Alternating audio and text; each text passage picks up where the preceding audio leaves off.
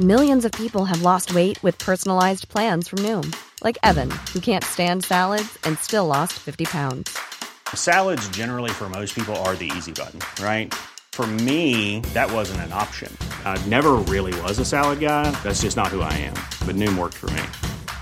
Get your personalized plan today at Noom.com. Real Noom user compensated to provide their story. In four weeks, the typical Noom user can expect to lose one to two pounds per week. Individual results may vary.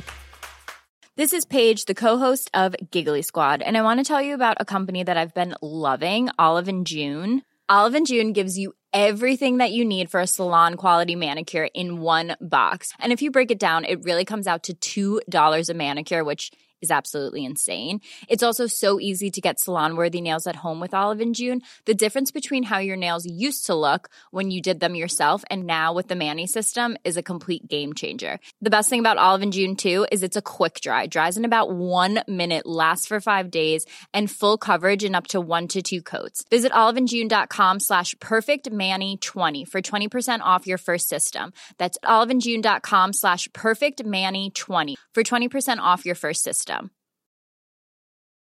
Millions of people have lost weight with personalized plans from Noom, like Evan, who can't stand salads and still lost 50 pounds. Salads, generally, for most people, are the easy button, right? For me, that wasn't an option. I never really was a salad guy. That's just not who I am. But Noom worked for me. Get your personalized plan today at Noom.com. Real Noom user compensated to provide their story. In four weeks, the typical Noom user can expect to lose one to two pounds per week. Individual results may vary.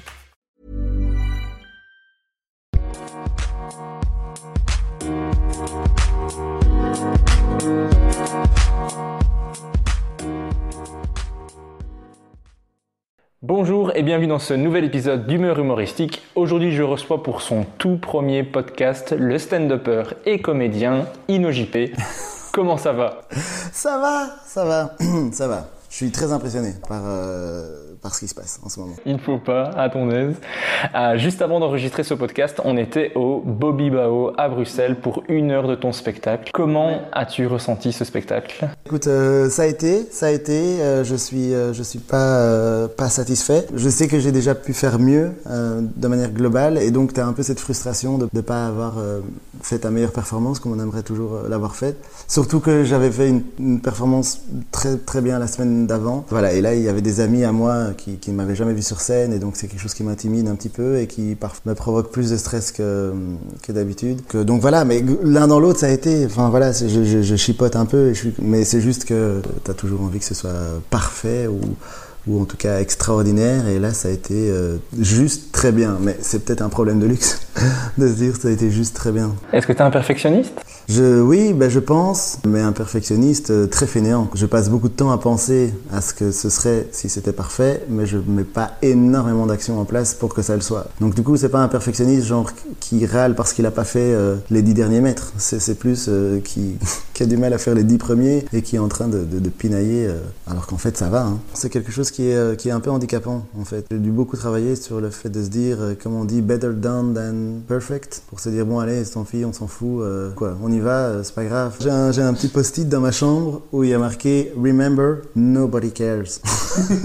Et c'est quelque chose que je dois répéter très régulièrement parce que je sais pas pourquoi je me mets parfois des pressions un peu incroyables sur des, sur des détails finalement très très très peu importants. Mais en tant que public, moi je peux te dire que ça, ça s'est vraiment très très bien passé. Moi je vois le progrès parce que j'avais vu la toute première ébauche de ce spectacle. Ouais. Et là, il y a, pour moi, c'est le jour et la nuit, c'est tellement mieux maîtrisé, plus abouti. euh, C'était très très drôle. Moi j'ai beaucoup ri. Merci. Il y a beaucoup de blagues que je connaissais et j'ai quand même ri. Et ça, ça montre que la blague est forte. T'arrives au bout de ton rodage ou euh, tu penses que tu vas encore le roder un petit peu avant de dire c'est mon spectacle, mettre un titre. euh, Non, ben là, là, j'ai fait ça pendant longtemps, de, vouloir euh, être dans un espèce de flou de oui, je suis en rodage, euh, voilà, comme ça, je mets un peu ce que je veux, je fais, je dis un peu ce que je veux, etc. Et là, euh, pour la rentrée maintenant, parce que c'est comme ma deuxième année professionnelle, je suis rentré de Montréal début 2018 et donc la, la première année c'était l'année passée, puis maintenant c'est ma deuxième année que je considère comme pro. Et j'avais envie d'avoir un spectacle ici maintenant à la rentrée 2020, quoi. Tu vois, c'était mon objectif de 2020, c'était d'avoir une heure. L'année passée, le mot d'ordre, c'était un peu genre, je dis oui à tout. Tous les plateaux, tous les machins, des premières parties, des 5 minutes, des trucs. Je me suis retrouvé, mon gars, à faire des trucs au tacos de Charleroi. Enfin, je, je, disais oui à tout. L'important, c'était vraiment de, de, de, rôder des 5 minutes et des 10 minutes dans toutes les circonstances et de construire comme ça petit à petit un truc. Puis j'ai fait de, beaucoup de 30-30 l'année dernière. Et là, cette année, l'objectif, c'est d'avoir une heure que je considère aboutie pour la tournée en Belgique et que j'ai envie de présenter à la France aussi. Donc l'idée, c'est là maintenant, je vais jouer un petit peu à Paris tout doucement à la petite loge et en essayant de tourner ici en Belgique avec mon spectacle. Donc euh, de dire finalement ok je mets une affiche, je mets un titre et c'est parti et on y va et tant pis et comme ça ça te donne aussi un peu la liberté de toujours se dire t'es en rodage, tu te sens libre de faire un peu n'importe quoi mais au final c'est un peu comme quand tu veux pas t'engager dans un couple. tu vois il y a un côté où tu t'enfermes parfois toi-même à l'extérieur parce qu'en gros euh, tu vois c'était jamais défini mais de l'autre côté ça te bloque aussi dans le fait d'avancer quelque part parce que maintenant moi je me rends compte que j'ai ce spectacle qui parle beaucoup de mon identité et beaucoup de d'où je viens, qui je suis, blablabla blablabla. Mais j'ai de plus en plus des envies d'autres choses et des envies d'écrire sur, sur d'autres sujets où je, où je trouve que c'est encore un peu jeune pour l'intégrer dans cette version-ci, mais où, euh, où voilà, je suis content maintenant d'arriver à quelque chose qui me permette de, de partir sur autre chose. Voilà.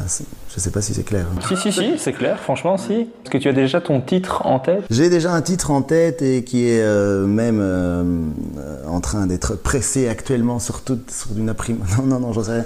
Mais non, non, euh, oui, il y a déjà des ébauches d'affiches qui sont faites avec un titre et euh, je vais peut-être pas le révéler ici. Mais ça dépend, ça sort quand? Ça sortirait la semaine prochaine. Ah, déjà? Ouais, non, alors. Je vais faire la première, ça c'est une exclue, je vais encore, j'en ai encore parlé à personne, c'est que je vais faire la première de ce truc-là au Théâtre de Poche à Bruxelles, qui est un théâtre euh, qui qui n'accueille pas forcément du stand-up euh, d'habitude, mais qui là euh, m'a ouvert ses portes parce qu'ils sont euh, sensibles à tout ce qui est témoignage. Ils ont, ils ont développé un nouvel espace, une nouvelle scène pour tout ce qui est témoignage de vie, etc. Tu vois. Et donc en gros là, bon, ça va être un peu, je, je, je pars pas en tournée, quoi. Tu vois, c'est un one shot, mais on va faire un showcase première date à Bruxelles avec l'affiche, avec le titre, avec tout, au théâtre de Poche le 12 septembre. Ouh, on est déjà exclu, ouais. magnifique. Dans ce spectacle, parle essentiellement de tout ton parcours, de toute ton mmh. histoire. Donc, si on veut donner des petites infos comme ça pour situer un peu les gens, tu es né au Rwanda, mmh. tu as été adopté par deux femmes dans les années 80. Oui.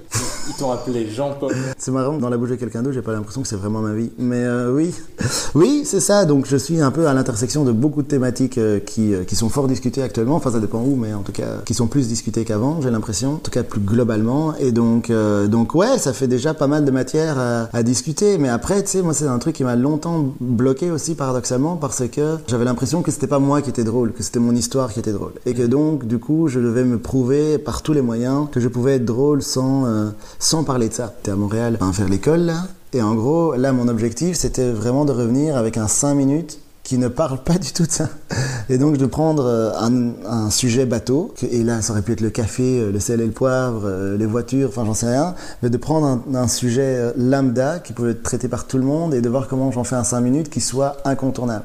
Et là, en l'occurrence, moi, j'ai pris les, animaux de compagnie, les chiens et les chats. Et au final, ce que ça a révélé, c'est que oui, j'essaie d'écrire un 5 minutes sur les animaux de compagnie, et c'est drôle et ça fonctionne, mais au final, dedans, je vais quand même parler de racisme, parler de, je sais pas, moi, de choses qui, qui me touchent de près ou de loin, de, de, de, de masturbation.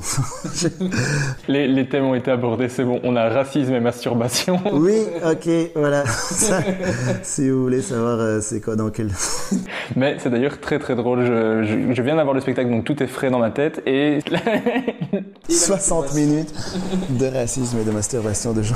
Il y a plus, il y a plus que ça pour ne pas limiter le spectacle, mais tout était vraiment drôle. Et moi, c'est ce que je t'ai dit ici après le spectacle. Je trouvais ça vraiment chouette que tu abordes un peu plus le racisme et que tu attaques de front le sujet. Ouais. Qu'avant, je trouvais que c'était plus contourné. Ici, tu abordes le, le thème, comment ça t'a affecté dans ta vie et avec des anecdotes, avec des choses très drôles. Mais merci, merci, écoute, merci. Je ne sais pas si tu es à l'aise avec les compliments, mais c'est le podcast du compliment. Non. Ah, ok, mais, mais ouais, mais keep it coming. Non, non, non, non, au contraire, je suis pas toujours forcément super à l'aise. Moi, je, je, disparais toujours dans, dans un espèce de vortex.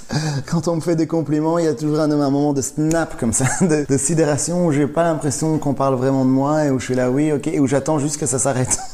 mais bon, en plus là, ça fait encore beaucoup plus présomptueux de dire oui, non, moi je suis pas prêt à compliment, j'attends, j'attends juste que ça s'arrête. Euh, je sais pas comment réagir de manière appropriée. Je sais que c'est un travail, mais euh, donc ouais, je sais pas encore comment réagir par rapport à ça. Enfin, maintenant ça va mieux. Maintenant ça va mieux, mais pendant longtemps, j'avais l'impression que j'étais pas à la hauteur de ce que humainement de ce qu'on de ce qu'on me disait. En gros, quand on va te dire euh, ouais, c'est super bien et tout, mais moi je me sentais tellement nul dans plein d'autres aspects de ma vie et pas abouti que ça me semblait fallacieux. Enfin, que, en gros, j'avais l'impression d'être. euh, à la fois, c'est le syndrome de l'imposteur, mais à la fois, c'est aussi. euh, j'avais l'impression d'avoir vraiment euh, menti. enfin, ouais. Mais maintenant, maintenant, maintenant, je commence à être un peu fier de ce que, de ce que je fais parce que le nombre de fois où ça fonctionne bien est plus rapproché. Tu vois, parce qu'il y avait ça aussi. Il y avait qu'en fait, une scène où ça se passe super bien, les gens vont dire ah, c'est extraordinaire et tout. Mais en gros, les trois fois d'après, ça va pas être aussi ouf. Et donc toi t'es là, putain, mais oui, ok, tu me dis ça aujourd'hui, mais je sais bien que c'est pas vrai dans l'absolu, parce que là, je viens de vivre trois scènes d'affilée où c'était pas du tout ça, et donc je sais que c'est pas, tu vois, que c'est un peu de la poudre aux yeux, quoi. Mais là, comme maintenant, ça se passe de manière un peu plus systématiquement bien, eh ben, je commence à me dire, ouais, j'ai- un produit qui commence à être bien pas dans l'absolu, hein, on n'est pas non plus, je vois, tu c'est pas la pire philosophale, mais, mais quelque chose qui, dont je me dis, oui, oui, c'est potentiellement qualitatif. Ok, et donc je vais distiller mes compliments euh, au fur et à mesure du podcast et pas d'un bloc. Le gars, il te pose une question, moi je réponds par 3 km de, n'importe quoi. Aucun problème. Fais-toi plaisir. Je suis vraiment content de faire le podcast avec toi. Tu es dans les premières personnes que j'avais contactées. J'ai pensé podcast. Je me suis dit, il faut que je parle avec euh, Ino d'office. Ah, il faut que je parle stand-up. Je, je suis sûr que ça va être intéressant. Euh, donc maintenant, je suis très content de le faire. D'ailleurs, on le fait. À, on a commencé à enregistrer à une heure et demie pour vous montrer que je suis mais je voulais absolument le faire. Hey, mais là, on est vraiment dans la vraie vie du stand-up. Genre, on a, on a fait le show, on était boire des verres, et maintenant on parle de stand-up. C'était, enfin, tu vois, genre, hormis les micros, c'est une vraie soirée de, de stand-up euh, à Bruxelles. Vous avez un extrait de la vie euh, de, de stand-upper. euh, On parle, on parle d'humour après avoir fait de l'humour entre humoristes. on avait envie de faire ce podcast déjà avant le confinement, puis le confinement a compliqué un petit peu tout ça. Toi, tu m'as dit pendant ce confinement, tu en as profité pour faire vraiment pas mal d'introspection. Comment s'est passé ton confinement? Franchement, ça s'est super bien passé. Été ici dans l'appartement où on est. Je suis en coloc, on est à trois, euh, sauf que pendant le confinement, on était à deux. Donc j'habite avec deux filles, euh, mais l'une était confinée euh, en couple et donc j'étais euh, tout seul avec euh, l'autre, qui voilà, qui est dans une situation un peu particulière parce que euh, elle est enceinte. Et donc du coup, on a vécu ça à deux, quoi. Mais c'est pas moi le père. Hein. c'est pas, pas très clair. Mais pour les gens non plus, c'était pas clair. On allait faire les courses ensemble et les gens ils étaient là. Ah, j'étais là. Non, non, c'est pas bon. Mais bon, laissez tomber. je pouvais pas, je pouvais pas expliquer. Mais, mais donc c'était gay, quoi. J'ai découvert euh, cette partie-là de, j'allais dire de l'humanité, mais parce que j'avais jamais euh, côtoyé aussi quotidiennement euh, une fille enceinte. Et, ce que c'est, tu vois, comme transformation jour après jour, ça c'est perturbant, quoi. C'est fragile et beau, quoi, la vie. Enfin, tu vois, c'est c'est marrant. En gros, c'est juste pour dire que la situation faisait que ça, se passait bien. Parce qu'il y avait de l'entraide, il y avait de la solidarité. Et en plus, voilà, on est quand même dans un espace relativement grand. Hein. Je pensais beaucoup à des gens qui étaient dans des espaces plus petits, dans des villes euh, très grandes, mais où justement tout l'attrait c'est la ville. Et toi, t'es, dans, t'es reclus dans un 30 mètres carrés sans espace.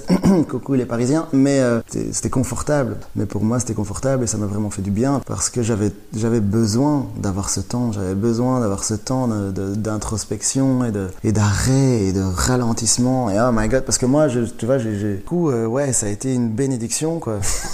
je l'ai jamais formulé aussi clairement. Je pense, je sais pas si je l'ai conscientisé à ce point-là, mais j'allais presque dire merci. Et c'est, absurde parce que, en même temps, je culpabilisais parce que je me dis, tu vois, comment ça se fait qu'à un moment où le monde va aussi mal, j'aille aussi bien. D'ailleurs, j'en parlais en chronique à la radio, mais parce que je, je vivais ma vie comme quelqu'un qui est parti en vacances et qui a l'impression d'avoir laissé le gaz allumé et les fenêtres ouvertes et qui peut pas revenir, quoi, tu vois, et qui est tout le temps avec un espèce de poids. Et là, en une fois, je pouvais revenir chez moi, tout fermer, mettre de l'ordre et m'assurer que tout était bien pour repartir, quoi. Enfin, comme un gars qui faisait, qui courait sans lacet, quoi. Et là, enfin, je pouvais fermer lacet parce que moi, j'ai, j'ai, ouais, j'avais pas mal de choses à guérir, à reconstruire. Enfin, je suis encore dedans, hein, mais, euh, mais, mais j'avais beaucoup de travail. euh, j'avais un espèce de chantier intérieur qui, qui n'est pas terminé et qui, qui l'est sûrement jamais, mais ça m'a fait du bien de pouvoir y travailler euh, à 100%, quoi. Et sans être dans l'humour, euh, forcément. Tu vois, de pouvoir se poser toutes les questions, de pouvoir se dire, euh, est-ce que j'ai vraiment envie de faire ça? Et, et maintenant que j'ai, maintenant que j'ai quand même réussi à le faire un peu, parce que moi j'avais l'impression qu'il y avait que ça que je pouvais faire un peu correctement, quoi, tu vois, mais que, que en dehors de ça, ben, j'étais un peu foutu, quoi. Et maintenant que j'ai repris confiance en moi sur pas mal de choses, ben, je me dis, ah, ben, je pourrais très bien faire autre chose. Et en plus, comme on a vu à quel point euh, tu vois, pendant le confinement, en tout cas dans les premiers temps, à quel point tout ce qu'on faisait n'avait vraiment pas vraiment de valeur en ce qui concerne de, d'aider l'humanité quelque part, bah tu disais mais en fait ça sert à rien. Hein. Ce qu'on fait c'est vraiment un truc d'enfant gâté euh, qui a juste envie de faire son petit spectacle dans sa chambre et sa chambre étant le monde, mais que t'invites un peu, euh, tu vois comme quand t'es petit, que t'invites tes parents euh, pour pour dire hey, on va faire du théâtre, tu vois. Et j'avais l'impression que c'était ça mais adulte et je me dis mais quelle espèce de d'enfoiré suis-je pour penser que je pouvais faire ça? Enfin je sais pas. Coup ouais grosse remise en question. Après ce qui est bien je trouve que le confinement a permis aussi de, de se rendre compte que justement tous les métiers artistiques étaient nécessaires en deuxième plan, tu vois, parce qu'une fois que tu as sauvé des vies et que tout le monde est en bonne santé, ok, ben on se fait chier, quoi. Donc, il, faut, il faut quand même, euh, tu vois, il faut, se divertir, il faut, faut, faut se transmettre des informations, il faut se faire vivre des émotions, et là, et c'est là 36-15 les artistes, on est là. le confinement m'a mis en confiance par rapport à la valeur du travail artistique, que ce soit en musique, en télé, en radio, en cinéma, en, livre. Et, donc tu dis oui, en fait, oui, oui, ça sert. Et, l'excuse que je me dis, je me dis, ah, parce que parfois c'est une excuse de dire, ouais, ça sert à rien, je vais faire autre chose. Moi j'étais là, non, je vais faire, je vais, je vais reprendre des études d'infirmier. En fait, non, non, je, je, vais faire ça et je vais le faire bien, mais ça va demander du travail, ça va demander euh, peut-être des choses, euh, ouais, encore une fois, pas confortables, quoi, comme effort. Du coup, tu as, as profité de quelque chose d'assez négatif au final pour en tirer quelque chose de positif, donc euh, non, mais c'est vrai. En résumé. Je trouve ça super intéressant parce que, comme tu le dis, on n'a pas un truc qui est un métier, quand tu es humoriste, qui est primordial pour la vie de chacun. now Et en même temps, d'une certaine manière, je pense que si, je crois que sans l'art, il y a, je sais pas, ça, perd de son, ça perd de son goût, de son charme, euh, la vie, quoi. Ouais, ben ouais, et après, sans vouloir non plus euh, faire euh, la, table ronde des portes ouvertes. Tu vois, quand je terminais le spectacle là tantôt en disant, ouais, du peu de choses que je sais, j'ai l'impression que prendre soin de soi, c'est prendre soin des autres. Mais là, il y, avait un peu ce truc de se dire, ok, si, si j'arrive à bien faire mon truc, mon petit truc qui a l'air très égocentrique et très égoïste à la base, ben ça peut, quelque part, ben voilà, à un moment donné, divertir pendant 10, 15, 60 minutes des gens qui, à ce moment-là, ont besoin d'être divertis. Et du coup, ça me sert moi, ça sert les autres, win-win, on est parti quoi. Mais après voilà, mais il y avait aussi le, tu vois, enfin, tu vois, on parlait de racisme là tantôt et, et ouais, ça c'était aussi une grosse remise en question par rapport à ça. C'était le fait que, tu vois, parce que pendant le confinement, il y avait toutes les histoires de George Floyd et, compagnie. Et, moi, avant ça, j'avais l'impression déjà de parler beaucoup de racisme dans mon spectacle, d'avoir, euh, parce que je raconte ma vie et donc je raconte des anecdotes qui sont liées à ça, tu vois. Mais là encore, tu vois, euh, j'avais très peur en sortant maintenant que j'allais plus forcément surprendre les gens avec les sujets qu'elle a abordés, vu que c'est un truc qui était devenu un débat international, tu vois, et que donc tout le monde s'était fait inconsciemment ou pas une opinion sur ces sujets-là. Que donc dès que tu l'abordes, les gens sont déjà là en mode ah ouais, ah, genre tu vois un peu sur leur on their toes, comme on dit, tu vois, genre euh, voilà, pas forcément à l'aise. Il y en a, il y en a qui veulent en entendre parler, il y en a qui veulent pas du tout en entendre parler. Enfin, en tout cas, c'est déjà un peu clivant d'entrée de jeu, ce qui n'était pas le cas avant, tu vois, parce qu'avant il y avait ce côté où euh, il y a des gens, ben voilà, c'est la magie du privilège blanc, c'est que tu peux ne jamais y penser. Et donc t'arrivais et les gens ils sont là. Ah ouais, ah tiens, ah marrant, original, euh, divertissant. Ok, merci, cool, je prends. Tandis que là, directement, il y a eu des débats dans des réunions de famille. les gens se sont forgés une opinion. Et donc, euh, donc je me disais, est-ce que je vais pas créer plus de malaise? Est-ce que ça va pas être hyper redondant? Est-ce que ça va pas être le truc où j'ai l'impression, où les gens vont l'impression, vont avoir l'impression que je surfe sur une espèce de vague? Euh, et, donc tout ça était aussi un peu un frein euh, à l'idée de se dire youpi, on y va. Et donc j'avais très peur de ça, mais j'ai quand même écrit là-dessus et comme, ouais, comme tu disais, euh, de manière un peu plus frontale. Et donc la première scène en sortant du confinement, j'étais, mon gars, ça n'allait pas du tout. J'avais l'impression que c'était de nouveau ma première scène de ma vie. Et en fait, ça a été. Et je me suis dit, ok, il y a moyen, il y a moyen, les nouvelles choses que j'ai écrites ont fonctionné, enfin sont encore à peaufiner et tout, mais ça a marché. Donc quelque part, il y a moyen d'en parler sans que ce soit euh, sans que ce soit trop compliqué. Mais moi, je pense que la façon dont, tu l'abordes est la, la, bonne façon parce que on ne se sent pas attaqué en mode ah ce que je fais n'est pas bien. Euh, il n'y a pas d'accusation de, les blancs sont, font quelque chose qui n'est pas bien, ils sont privilégiés. Euh, c'est pas du militantisme ou quelque chose comme ça. C'est vraiment voilà comment le racisme a affecté ma vie Mhm. Et tu racontes des anecdotes où on se rend compte de Ah, waouh, il a vécu ça. Il y a des moments où tu racontes des choses, je me suis dit Waouh, ça, ça n'a pas dû être facile. Ok. Ça, moi, c'est quelque chose que dans ma vie à moi, je n'aurais pas vécu. C'est un peu les, privilèges qu'on a de. de... J'aurais pas une blague raciste qu'on va me faire pendant des années parce que je ne suis pas euh, racisé par quelqu'un. Et quand tu le dis, on se rend compte de ah merde, Ok, mais tu arrives à dire ça tout en disant des blagues, on rit et en même temps tu partages un message. Moi, c'est ce que c'est- on en parlait dans le podcast avec euh, Farah. Moi, c'est ce que j'adore dans l'humour, c'est que ça, ça sème une graine, juste de dire ah, j'avais pas pensé à ça, je l'avais pas vu comme ça, et après ça, ça fleurit de ton côté, mais t'as passé un bon moment et il n'y a pas quelqu'un qui a forcé le truc. Et du coup, toi-même, tu vas, y, tu vas y réfléchir, tu vas peut-être changer des choses, mais personne ne t'y a forcé, tu as juste passé un bon moment, quelqu'un t'a partagé du ressenti, quelque chose de très personnel. Je le dis dans tous les podcasts que j'ai fait, moi ce que je préfère, c'est les humoristes qui parlent d'eux et que je sais que c'est vrai.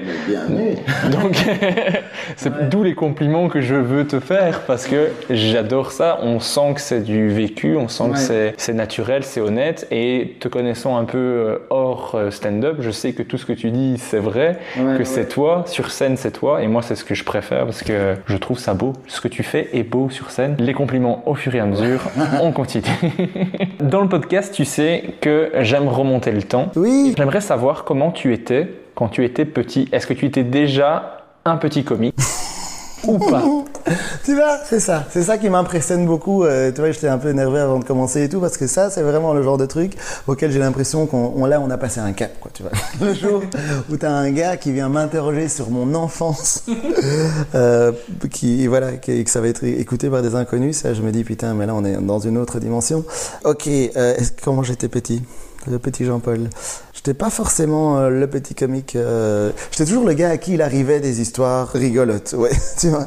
J'étais toujours le gars dont on, on parlait. Ah putain, euh, euh, tu sais pas encore ce qui est arrivé euh, à JP quoi. En fait, c'était ça. C'était toujours ça quoi. Tu vois, moi j'avais un truc, euh, et, mais un peu sans le vouloir quoi. Tu vois. Ouais, Un peu drôle malgré toi. Ouais, ouais.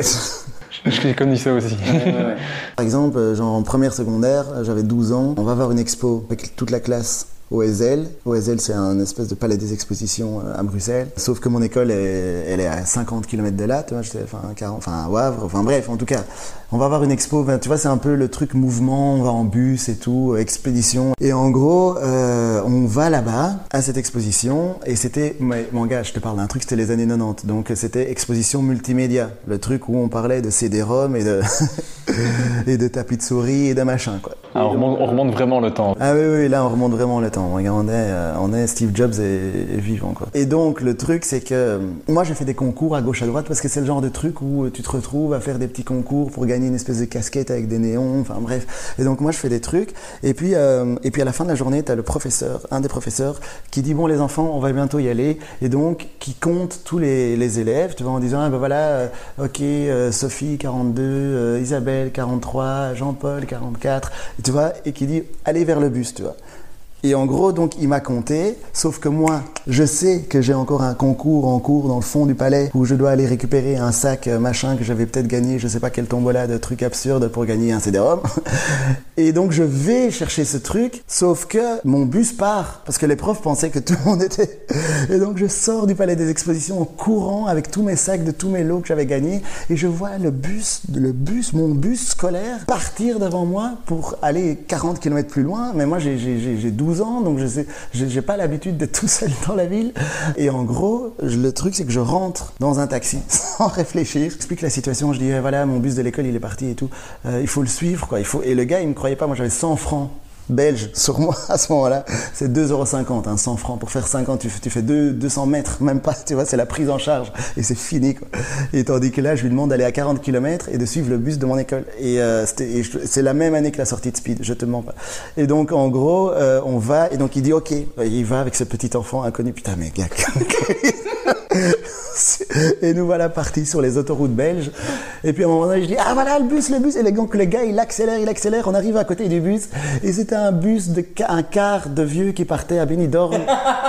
Des gens du troisième âge. Rien à voir avec le bus de mon école, pas du tout. Et finalement, du coup, le taximan, il m'amène à l'école. Et on arrive et je vois encore sur son compteur 3800 francs. Je m'en souviendrai toute ma vie. C'est, euh, c'est, ouais, c'est euh, combien? C'est 75, 80 euros, un truc comme ça, tu vois. Qui à l'époque était une fortune. Et pour moi, dans, mon, dans ma tête d'enfant, c'était genre, euh, enfin, tu vois, c'était le PIB de d'un pays quoi. Et euh, donc j'arrive je dis oui ben on va aller voir le directeur. Moi j'avais pas d'argent tu vois.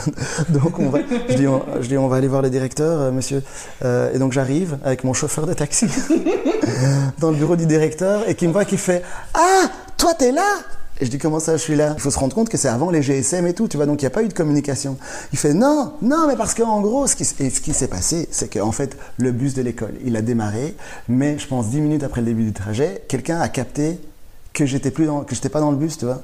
Et donc ils sont retournés au palais des expositions et ça faisait une demi-heure que la prof paniquée faisait des appels en disant le petit Jean-Paul est attendu à l'accueil, le petit Jean.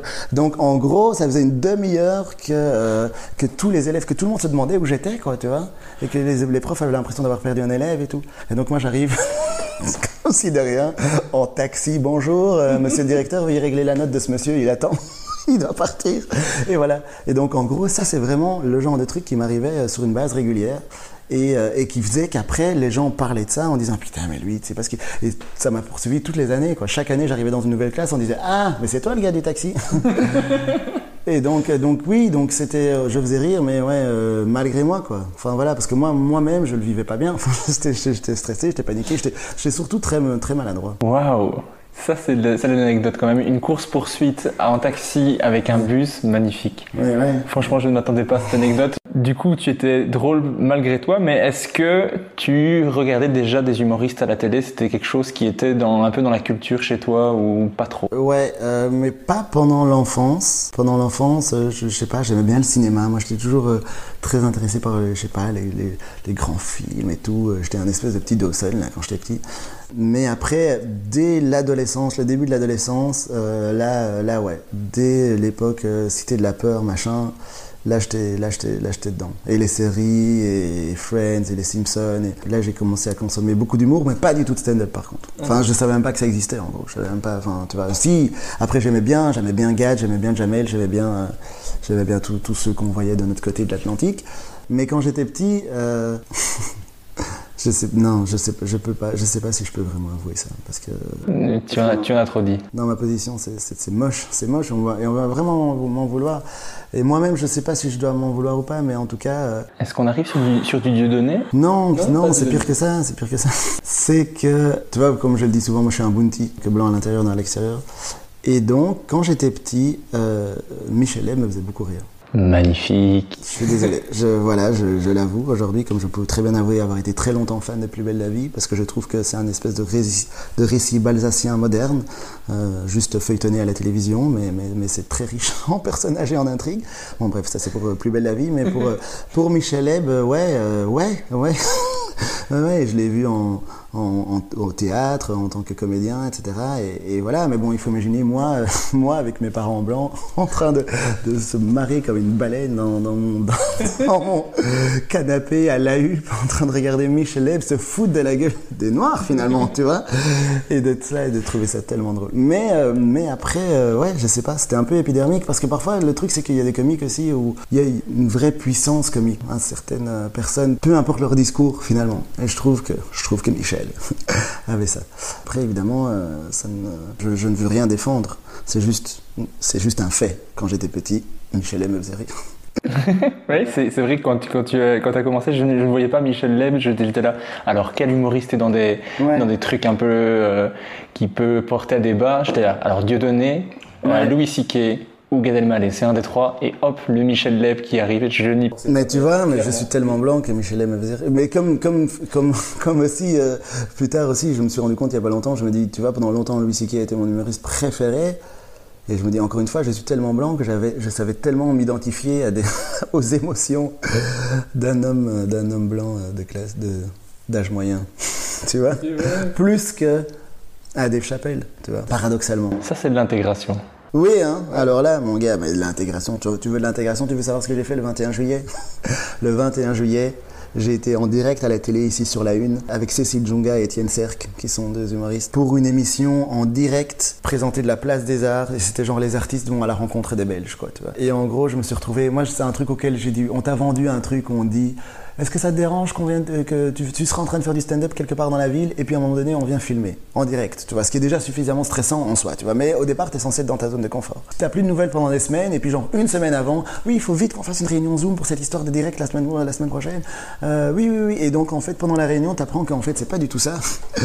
que tu en fait vas faire un espèce de truc où tu vas essayer d'improviser du stand-up à moitié dans la rue, tu vois.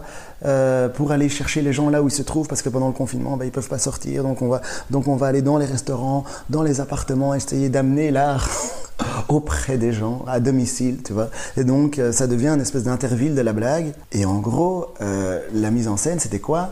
C'était que, enfin, c'était quoi? C'est ça qui s'est passé. c'est que donc Cécile Jonga est en duplex à Bruxelles euh, et, elle dit oui, je suis ici à Kitty Nino et on part en calèche sur la grande place de Bruxelles en train de, de, faire des signes aux gens pour faire, euh, on amène l'humour chez les gens quoi. Et chacun, donc on est trois, chacun dans une couleur du drapeau belge. Tu vois, et la styliste de la RTBF nous dit, et encore je vous ai sauvé parce qu'à la base ils voulaient tous vous mettre en drapeau belge. Quand le gars nous a présenté ça pendant la réunion, j'étais là, mais mais, que, mais je, je peux encore dire non. je peux encore dire non. Et en fait, euh, finalement, non. Finalement, c'était quand même une, une, expérience euh, riche. Mais euh, en partie, je sais que j'ai fait ça parce que je sais que ça aurait rendu mes parents fiers. Quoi. Tu vois, ça, qu'elle se serait dit, alors là, on a vraiment bien réussi notre intégration. Tu peux pas, c'est le truc le plus belge que j'ai fait de toute ma vie, d'être le 21 juillet, le jour de la fête nationale belge, déguisé en une couleur du drapeau belge sur une calèche sur la grande place de Bruxelles. Mais qu'est-ce que tu veux de. Tu vois, moi, si un jour je perds ma carte d'identité et qu'on m'arrête à la douane et qu'on me dit, monsieur, prouvez-moi que vous êtes belge, j'ai dit, mais les gars, allez sur le site de la RTBF, allez voir les images de cette émission et dites-moi que je suis belge. Plus belge que moi, il n'y a pas. Il y a une vidéo qui le prouve. Ah, ensuite, comment était Ino euh, adolescent, genre euh, fin d'adolescence, fin du secondaire? Comment était, comment étais-tu? J'étais nonchalant. J'étais très nonchalant. J'étais pas un fouteur de merde, mais j'étais, je me suis fait virer de beaucoup d'écoles. Euh, en secondaire, j'ai fait cinq écoles différentes en secondaire. Et trois rétos. Ça, c'est vraiment, je suis resté bloqué. En réto, j'avais jamais doublé, mais en réto, je suis resté bloqué les trois. Parce que j'ai genre, j'ai abandonné quoi. J'étais en mode ah, ça me fait chier, donc je faisais plus. En gros c'est ça, c'est que et du coup je me faisais virer. Les profs n'aimaient pas parce qu'ils avaient comme pas d'emprise sur moi. J'étais un peu comme une espèce de savonnette que tu t'arrives jamais à choper quoi. Genre à la récré, si j'avais pas fini une conversation et que la cloche sonnait, je finissais ma conversation. Puis j'arrivais en retard en classe, mais il n'y avait pas de oui c'est bon. Enfin tu vois c'était un peu en ouais c'est bon quoi. Enfin tu vois j'étais un, espèce de, jeune cool à baffer comme ça un peu. Mais après à ce moment-là c'est vraiment défini je pense une envie artistique très forte. Voilà, c'est là où j'ai commencé à lire des livres qui m'ont marqué à vie, à, regarder des films et à me dire j'ai envie de travailler là-dedans quoi pas du tout humoriste à l'époque, je savais même pas que c'était possible. Moi j'étais toujours persuadé que j'allais vivre de ma plume. Alors évidemment ça a l'air très pompeux de dire ça comme ça, mais qu'il y avait ce côté de... Mon truc c'était d'écrire quoi. C'était d'écrire et de... Par exemple mes parents me demandaient souvent d'écrire les cartes de vœux euh, pour d'autres. Pour d'autres personnes, tu vois. Tu vois, ces moments où, euh, où tu dois lire euh, ta petite carte de Noël que tu as fait en classe, là, tu vois, c'est toujours un moment où je sentais que ce que j'avais écrit provoquait une émotion. Et donc plus tard, ben, je, vers 17-18 ans, où tu es un peu à fleur de peau et tout, que tu vis tes premiers amours, que tu écris les lettres aussi, tu vois. Donc, euh, donc il y avait ce truc où, ouais, l'écrit euh, était devenu, euh, était devenu une espèce de promesse, quoi, pour moi. J'ai l'impression de dire des trucs d'écrire. C'était intense par rapport à ça. Mais à côté de ça aussi, le grand drame, ça a été que j'ai découvert le cannabis et l'alcool à 17 ans. Et du coup, comme je dis souvent, moi j'ai eu 17 ans pendant 17 ans parce que jusqu'au moment où j'arrête de consommer euh, de manière euh, trop intense euh, l'alcool, enfin principalement l'alcool. Moi, ça a toujours, été l'alcool qui a qui a le plus posé problème dans ma vie. Ça a été un peu ma kryptonite, quoi. Vraiment, constamment un peu faire le deuil de mon espèce de vie parallèle euh, qui, euh, qui aurait existé si euh, je n'avais pas bu autant. Tu vois, quand je parlais du travail introspectif en confinement, c'était aussi fort lié à ça, quoi. Tu vois, de réussir à, s'accepter, à accepter son passé, à accepter toutes les choses que tu as pu faire dans ton passé dont tu n'es pas fier, la personne que tu as été dont tu n'es pas forcément fier, mais que, mais que tu dois d'une manière ou d'une autre tolérer parce que tu, parce que tu vis avec et pour, tu vois, pour affronter tout ce qui va venir avec, avec une espèce de, de sérénité, quoi, avec une espèce de paix intérieure relative qui fait que tu acceptes la lumière, tu vois, si la lumière doit venir sur toi en disant ouais, voilà, qu'est-ce qu'il y a, c'est moi et tant pis. Et, tu vois, ce fameux truc de dire oui, mais si, euh, si, si, tout ça n'était pas arrivé, ben, tu ne serais pas la personne que tu es aujourd'hui. Oui, en théorie, tu peux te le dire, mais, euh, mais ça met du temps à vraiment te dire oui, c'est vrai, et c'est chouette, tu vois, parce que tu dis oui, pendant longtemps tu dis oui, c'est vrai, oui, c'est vrai, je ne serais pas qui je suis aujourd'hui si ne sais pas passé tout ça. Mais c'est pas pour ça que c'est chouette. Mais aujourd'hui, j'arrive à me dire oui, et le résultat aujourd'hui est chouette. Mais du coup, ça demande quand même beaucoup de d'exigence par rapport à, à la personne que tu es aujourd'hui, quoi. Tu vois, pour être pour, pour, être fier de soi, en fait, c'est ça. Donc, en gros, j'ai une adolescence qui a duré, euh, qui a duré 17 ans, quoi. Avec du coup beaucoup d'irresponsabilité, beaucoup d'immaturité euh, et de conneries, quoi. En gros, c'est ça. Après, je, voilà, je me suis, je me suis fait des amis euh, qui sont encore des amis aujourd'hui. Je me suis fait des, j'ai vécu plein de choses, plein de choses dont, dont j'ai oublié, mais, enfin que j'ai oublié, mais aussi, euh, mais aussi beaucoup de choses dont je suis pas du tout fier et, euh, et, et, et dont il ne faut pas être fier. Mais je sais en tout cas que aujourd'hui, je je regarde un peu ça avec tendresse. L'autre jour, j'étais euh, j'étais dans une rue, là, pas loin de là où j'étais, dans cette fameuse école euh, où je suis revenu en taxi, là, dans cette ville euh, de Belgique, Wavre. Et j'étais dans une rue où j'avais plus jamais été depuis mes 16 ans. Je me souviens, on avait une fois fait une après-midi, on avait mangé des pêches melba et puis, puis Renaud et Bérénice s'étaient roulés des pelles dans la ruelle. Enfin, tu vois, des souvenirs de quand t'avais 16 ans, quoi. Et donc je me dis, je, je vois cette rue et donc je me revois à l'époque et je me pose la question de qu'est-ce que je me dirais, tu vois, si je me tapais sur l'épaule, si je pouvais me taper sur l'épaule aujourd'hui à 16 ans et te faire Hey, toi là, attends, je dois te dire un truc, tu vois. Et c'est un truc qui m'a obsédé pendant des années en me disant Putain, si j'avais su tout ça plus tôt et tout, j'aurais fait autrement, si j'avais su ça, machin, quel imbécile, comment ça se fait que j'ai pas, je me suis pas rendu compte de ça. Et là, pour la première fois, et c'était euh, il y a quelques mois, pour la première fois, je me disais Eh ben, si je me voyais à 16 ans, mais je me taperais même pas sur l'épaule en fait. Je me dirais juste ça va aller, tu vois. Je me regarderais un peu avec une espèce de, d'affectuosité euh, mêlée de, quand même un vague soupçon de jugement de ah putain mais pourquoi, pourtant tu vas en faire des conneries mais mais en mode mais ça mais au final ça va aller. À la fin ça ira donc donc je n'interviendrai pas, je n'interviendrai plus, tu vois.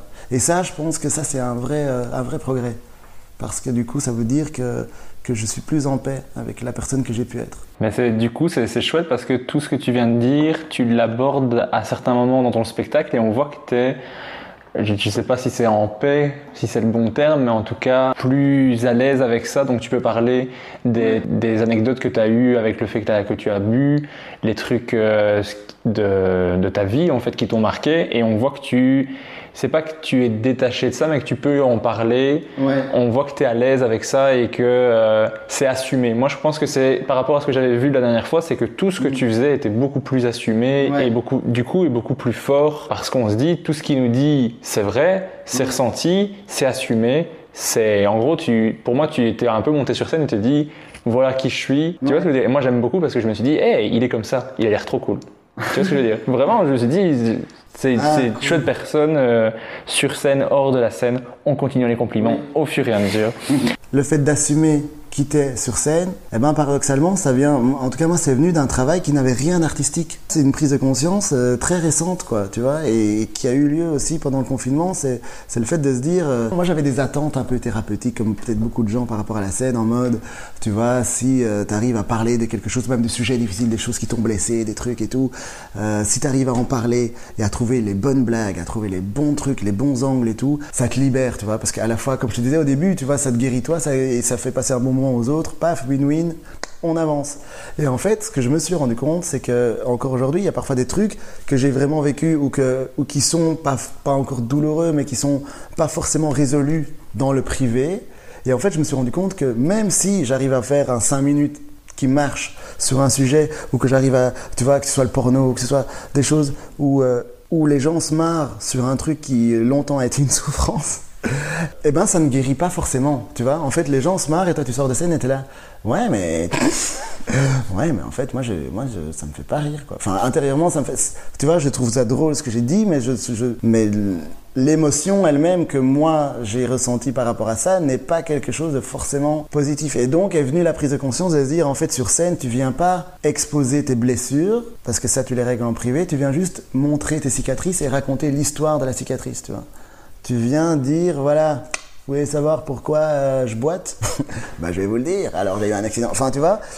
Mais à condition que ce soit cicatrisé et que tu puisses en parler. Et donc c'est ce fameux recul. Mais le truc c'est que les blessures purulentes, tu, tu les soignes en privé et au premier degré en fait. Il y a des choses qui se règlent dans le premier degré et pour aller dans le deuxième, ben, il faut qu'elles soient réglées. C'est ça qui est étonnant, c'est que parfois avec le même texte, tu, tu peux lui donner beaucoup plus de puissance si tu as réglé des choses perso et donc tu arrives avec une espèce d'énergie beaucoup plus assumée, encore une fois, et qui vont donner euh, une autre dimension au même mot, au même exact, mot. J'en parlais avec quelqu'un euh, là tantôt, euh, où je disais parfois c'est marrant parce que des gens qui m'ont vu plusieurs fois sur scène, un soir où ça se passe particulièrement bien, ils m'ont dit putain mais t'as changé des trucs et tout, c'est nouveau, t'as fait du nouveau. Tu vois, parfois tu dis oui, oui, vite fait. Et en fait non, pas du tout, t'as pas du tout, c'est juste, mais toi tu sais que c'est juste que t'es venu avec une autre énergie. Et donc tu dis ah oui, mais en fait t'es quand même content, tu le prends quand même le compliment parce que tu sais que même si t'as pas changé du texte, tu as quand même travaillé d'une manière ou d'une autre. C'est quand même le résultat d'un effort, d'un travail qui n'a pas été mis dans l'écriture, mais qui a été mis ailleurs et qui a servi l'écriture et le projet. Donc, quelque part, euh, ça fait partie de, de l'effort commun à, à, fournir pour avoir un truc qualitatif. Mais putain, c'est tellement, tellement de job. Mais c'est gay, parce que le résultat, quand ça se passe bien, vaut la peine. Mais donc voilà, pardon. Donc tout ça pour dire quoi? Tout ça pour dire tout ça pour, tout ça pour dire que ton, le résultat est vraiment top. Je continue avec mes compliments. Vraiment, on voit la, maturation du truc et comme tu dis, tu montres euh, tes cicatrices et je trouve ça vraiment bien fait. Moi, ça m'a fait penser un peu à, à Ken Kojandi quand il parle de, de, tout ce qui est la mort de son père et tout ça. J'adore. C'est horrible de dire ça, mais il parle de la mort de son père et c'est super drôle. C'est super beau c'est super touchant. Et on voit que c'est parce que il est en paix avec ça, il assume ça. Est, si tu le vois qui dit ça, mais qu'il va limite pleurer, tu, vas, tu vas pas rire. C'est, juste très beau. Oui, mais c'est ça, mais c'est exactement ça. S'il avait le même texte, les mêmes mots, le même sketch, mais que lui, dans sa vie privée, n'avait pas réglé ce souci-là, et comme tu dis qu'il arrivait avec une fragilité, euh, tu vois, bah là, tout le monde est mal à l'aise à ce moment-là, tu vois. Parce que, après, je dis pas, je, n'ai pas du tout la prétention de savoir à quel point euh, c'est réglé dans, sa vie ou pas, mais je, parce que je trouve que le public a un espèce de sixième sens très puissant par rapport à, à la personne qui est sur scène, quoi. Tu vois, il y a un truc où tu, tu peux pas tromper les gens, quoi. Moi, en partie, c'est pour ça que je fais ce métier-là, parce que, parce que tu peux pas esquiver quoi. Tu peux pas t'esquiver même toi-même. Et, euh, et, comme justement avec l'alcool et tout avec tous ces trucs là c'est des trucs où tu es souvent un peu dans le mensonge tu es souvent un peu dans la construction d'un espèce de personnage d'un truc que tu dois gérer une espèce de double vie en fait. Tu vois tu as un truc où, où tu as ton espèce de dark side que tu dois euh, un peu cacher mais, mais, que, mais que tu es quand même souvent. Et donc du coup euh, du coup il y a, y a, une disjonction un petit peu cognitive et que, et que ça la scène ça oblige à, à réunir les deux et à être, et à être entier Euh, et moi, aujourd'hui, c'est en, grande partie pour ça que je continue à faire ce métier-là. Quoi. Parce, que, parce que ça me, ça me sert ça me sert à devenir la personne que j'ai envie d'être euh, à, la plus grande vitesse possible. Moi, c'est un, des trucs que j'aime le plus en humour, c'est le côté, c'est tellement vrai, mais à tous les niveaux en fait. Le public s'il trouve ça mauvais, ça se voit. S'il trouve ça bon, ça se voit. Il y a une réaction qui est directe, qui est immédiate. Donc tu es, es, vraiment dans, dans, du vrai. Il pas, n'y a, y a, rien de fake là-dedans. Et l'humoriste, il parle de, de, sa vie, de ce qu'il a ressenti. Tout est dans de l'authenticité. Moi, c'est ce que j'adore dans le stand-up. Je trouve que pour moi, c'est l'art le, plus vrai à ce niveau-là. C'est que euh, c'est quelqu'un qui dit sa vérité devant des gens et qui leur réaction, elle est, c'est du ressenti, euh, direct, immédiat. Mais je trouve ça beau, réalise que tu ramènes toujours le lien au stand-up parce que c'est vrai que parfois, je, je suis là putain, mais quand je parle, les gens ils vont croire qu'ils sont débarqués dans un truc de yoga et de développement personnel. Mais, euh... le, ton, ton stand-up, il est étroitement lié à qui tu es, donc d'office, ce que tu vis dans ta vie influe sur ton stand-up. Bah, surtout, surtout pour quelqu'un comme toi qui euh, parle de ce qu'il de ce qu'il a vécu, clairement quelqu'un qui fait des blagues euh, sur euh, les pédophiles, il parle pas de sa vie personnelle, non. mais euh, je veux dire, il pourrait, mais c'est un autre un autre débat. Du coup, d'office, ça va influer ta vie et je trouve ça vraiment très intéressant personnellement la discussion que nous avons. Après le secondaire, qu'est-ce que qu'est-ce que tu fais pour... Oui, oui, ben en gros, je fais des études, donc je fais trois rétos déjà, donc ça veut dire que je démarre en retard. niveau de la scolarité. Euh, et, euh, et, en fait, et là-dessus, contre toute attente, je décide de prendre une année sabbatique parce que je n'ai pas assez, je n'ai pas assez glandé. Et en fait, non, je, parce que en gros, le truc, c'est que tu vois, comme tu l'as dit, je suis adopté, donc je, suis né au Rwanda.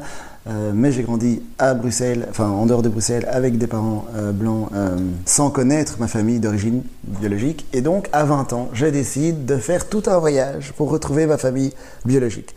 Du coup, je prends une année sabbatique pour financer toute cette opération. Parce qu'en gros, mon objectif, c'était de partir au Rwanda. Parce que bon, je viens du Rwanda, donc ça veut dire que là, on est en 2004, enfin 2003-2004, c'est 10 ans à peine après le génocide. Je n'ai aucune idée de si je vais retrouver des gens. Euh, tu vois? Donc j'essaye de pas avoir des trop grandes attentes quoi. Parce que je sais pas si je vais retrouver des gens. Je sais pas si les gens que je vais retrouver ben, peut-être que je suis issu d'une famille d'assassins. J'en sais rien. Euh, peut-être que peut-être que voilà peut-être que il y a plus personne. Enfin bref. Et donc du coup ce que je me dis le seul truc dont je peux être sûr c'est que si j'ai assez d'argent je peux prendre un billet d'avion aller au Rwanda et voir l'endroit en fait. Voir l'endroit où je suis né voir euh, le pays où j'aurais grandi si j'avais pas été adopté voir mes origines tout simplement tu vois. Donc j'avais cette curiosité là quoi. Après j'avais aussi la curiosité supplémentaire de, éventuellement retrouver ma famille, éventuellement retrouver, euh, mais pas pour genre dire euh, ciao, merci mes parents adoptifs, euh, je, je, retourne, merci pour tout. non, c'était plus aussi par c'était instinctif en fait, tu vois, il y avait ce truc de je me regardais dans le miroir et, je me demandais ben, à qui est-ce né, à qui sont ses joues, à qui ce, tu vois, de se dire qu'il y a des gens qui te ressemblent physiquement quelque part sur la planète et que tu les as jamais rencontrés, ben c'est troublant, tu vois, et donc tu te dis bon, faisons ça, tu vois, il y avait ce truc, j'avais entendu les phrases de MacGyver dans un épisode qui avait dit Pour savoir où tu vas, il faut savoir d'où tu viens. Et je sais pas, moi ça m'a poursuivi pendant des années. J'ai entendu ça un jeudi après-midi dans un épisode de MacGyver en rentrant de l'école à 14 ans. Et je me suis toujours dit, après la réto, je prends une année sabbatique et je pars au Rwanda. Bon, je savais pas que j'allais en faire trois, mais du coup, à 20 ans, j'ai fait ça. J'ai retrouvé, euh, j'ai retrouvé ma famille. Donc c'est ça qui est dingue, c'est que donc pendant des mois, je travaille, je fais plein de jobs différents. Je travaillais à la police, mec. j'ai travaillé à la police, j'ai travaillé au ministère des Finances, mais après chaque fois des petits jobs d'appoint comme ça, tu vois, du classement, des trucs. Mais donc c'est marrant parce que la police, ça veut dire que tu vois, il y a quand même une année où tous les policiers de Belgique réunis ont reçu un courrier où j'avais participé à, ce qu'on mettait dans le courrier. Et d'ailleurs, c'était pour les vœux de Noël. Et d'ailleurs, il y avait un tapis de souris, comme quoi c'était une autre époque. Quoi. Euh, euh, et, donc, ouais, j'ai fait beaucoup de travail dans l'ORECA, dans des, dans, dans des intérims, etc. Et en fait, parallèlement à ça, je fais des recherches pour retrouver ma famille biologique en ayant quoi? En n'ayant pas énormément d'infos, en ayant juste le nom de ma mère biologique sur le contrat d'adoption, quoi. Et, euh, et je retrouve une, une, association de réfugiés rwandais à Bruxelles, en Belgique. Je, et je vais chez eux en disant, ben voilà, ma mère, je cherche ma mère. J'ai 20 ans, je cherche ma mère biologique. Elle, je sais juste qu'elle s'appelait comme ça. Est-ce que par hasard, euh, vous connaissez peut-être quelqu'un qui la connaissait, quoi? Et donc, la directrice de l'association envoie un mail à tous les membres, parce que là, on est avant Facebook, avant Instagram, avant tout ça, tu vois. Donc, il y, avait quand même les mails. Donc, on envoie un mail à tous les membres de l'association, et une dame répond Ah oui, j'ai bien connu cette dame, j'ai connu ta maman, nanani, nanana. Long story short, en gros, le truc, c'est que la meuf, elle me dit Je pars au Rwanda dans deux semaines, écris-moi une lettre, je la donnerai à ta mère, je sais où elle habite. Donc j'écris une lettre, truc de dingue. J'écris une lettre à une femme que je connais pas, tu vois, mais qu'en même temps j'ai envie de lui dire que tout va bien et que, ça va, mais que voilà, si jamais on peut, on peut prendre un café. Enfin, c'est très bizarre. et donc en gros, et je joins euh, des photos, je joins 20 photos, une par an, pour qu'elle voit qui est la personne que je suis devenue, quoi. Et donc tout ça part au Rwanda euh, pendant des mois, parce que tu vas jamais au Rwanda pour un week-end, donc ça part pendant des mois. Et donc la dame revient et elle me dit Ah, une première nouvelle, j'ai été à l'adresse de ta maman, elle habite plus là. Parce qu'en fait, elle habite en Belgique, à Bruxelles. Wow. Je quoi euh, oui, oui, oui, oui, oui, oui. Et d'ailleurs, j'ai été lui remettre ta lettre à Bruxelles et euh, peut-être tu vas avoir des nouvelles de tes frères, puisqu'elle est ici avec ses trois enfants, qui sont tes frères d'ailleurs. Moi, j'ai toujours été enfant unique, tu vois, pendant 20 ans. Et du jour au lendemain, je me retrouve avec des, des, frères, des cousins, des cousines et tout. Et, euh, et donc finalement, un de mes frères m'appelle. Je me souviens, j'étais dans la file du Fuse un vendredi soir. Et euh, il me dit, ah, on peut se voir. Je dis oui. Euh. Je dis oui. Mais il me dit demain, je dis non, pas demain, parce que j'ai anticipé une gueule de bois. Donc je dis non, lundi. Et donc rendez-vous lundi, gare centrale, on se voit. Truc de malade. Et après, voilà, je, je, sais qu'on n'est pas là pour raconter tout ça, mais, mais, euh, mais en gros, en gros c'était l'événement le plus marquant de, de, de, ma vingtaine, quoi, finalement. C'est ça qui a été très déterminant, parce que du coup, voilà, et puis j'ai retrouvé donc ma mère biologique, qui était à Bruxelles. Mais elle enfin, tu vois, ça faisait un an que j'économisais pour prendre un billet d'avion, je lui prendre One size fits all seems like a good idea for clothes until you try them on. Same goes for healthcare. That's why United Healthcare offers flexible, budget friendly coverage for medical, vision, dental, and more. Learn more at uh1.com. I'm Sandra, and I'm just the professional your small business was looking for. But you didn't hire me because you didn't use LinkedIn jobs. LinkedIn has professionals you can't find anywhere else, including those who aren't actively looking for a new job but might be open to the perfect role, like me. In a given month, over 70% of LinkedIn users don't visit other leading job sites. So if you're not looking on LinkedIn, you'll miss out on great candidates like Sandra. Start hiring professionals like a professional. Post your free job on linkedin.com/people today. Le train. c'était, assez intense comme retrouvaille. Malheureusement, quand je l'ai retrouvée, elle était malade, donc elle est décédée euh, trois mois plus tard. Mais ça a l'air triste comme ça. Mais en fait, le truc, c'est que imagine, imagine si aujourd'hui, plus âgé, on va dire, j'envisage d'avoir des enfants et tout, et je me demande, ah tiens, mes parents, enfin bref, et que j'apprenne que, en fait, tout ce temps-là, elle était à Bruxelles et que je l'ai pas vue, tu vois, donc quelque part, pour une fois dans ma vie, mon gars, je suis arrivé à l'heure, quoi. Pour une fois dans ma vie, enfin, en tout cas, j'étais pas en retard, quoi. Et j'ai eu la chance de la retrouver de, et qu'on partage encore des, des moments. Et ça, j'ai beaucoup de gratitude pour ça. C'est ça mon, le début de ma vingtaine et puis après je suis revenu. Et donc je suis quand même parti au Rwanda trois mois pour, euh, pour voir mes, mes grands-parents, pour voir le pays. Et voilà, ça a fait tellement du bien de se retrouver dans un endroit où les gens te ressemblent. Mon gars, c'était hallucinant. Hein. Moi, j'avais jamais vécu ça. Moi, j'étais toujours le seul noir de partout où j'étais. Du coup, là, c'était tellement reposant. Il y avait un truc de, un truc de vilain petit canard comme ça. Et, encore aujourd'hui, je pense que c'est un des événements les plus, les plus marquants de ma vie parce que ça a duré que trois mois, mais, mais là, j'étais dans une espèce de vérité, tu vois. Là, j'étais dans quelque chose, j'étais euh, sur mon X, quoi, vraiment. Et je suis revenu de ça en ayant peut-être l'idée de d'écrire un truc là-dessus, de raconter cette histoire et tout, mais encore en me sentant pas suffisamment légitime pour, euh, pour vraiment euh, prendre la plume et faire quelque chose. Et donc je me suis dit non, mais il faut que je fasse des études, je connais pas assez, j'ai pas assez de culture générale, j'ai pas assez de. Voilà, et j'avais la chance que mes parents acceptaient que malgré trois rétos et une année sabbatique, je fasse encore des études euh, derrière. Et donc je pars à Liège faire la communication, en gros. Okay. Je fais un an de romane, mais après ça n'a pas trop été. Donc après j'ai fait la communication et donc j'ai un bachelier en communication à trois crédits près. C'est ça. mais mais c'était hyper intéressant je le regrette pas du tout parce que j'ai appris beaucoup de choses, justement, de culture générale et, le cinéma aussi que, que j'ai toujours aimé et que, et que là, en une fois, je voyais un peu l'envers du décor et tout. Et, euh, et je pense que même aujourd'hui, encore aujourd'hui, euh, tu vois, avec un pote, on, on parle souvent euh, de qu'est-ce qu'il fait, tu vois. Je, même avant qu'on enregistre le podcast, on parlait aussi de, tu vois, des influences non humoristiques mm -hmm. dans l'humour, tu vois.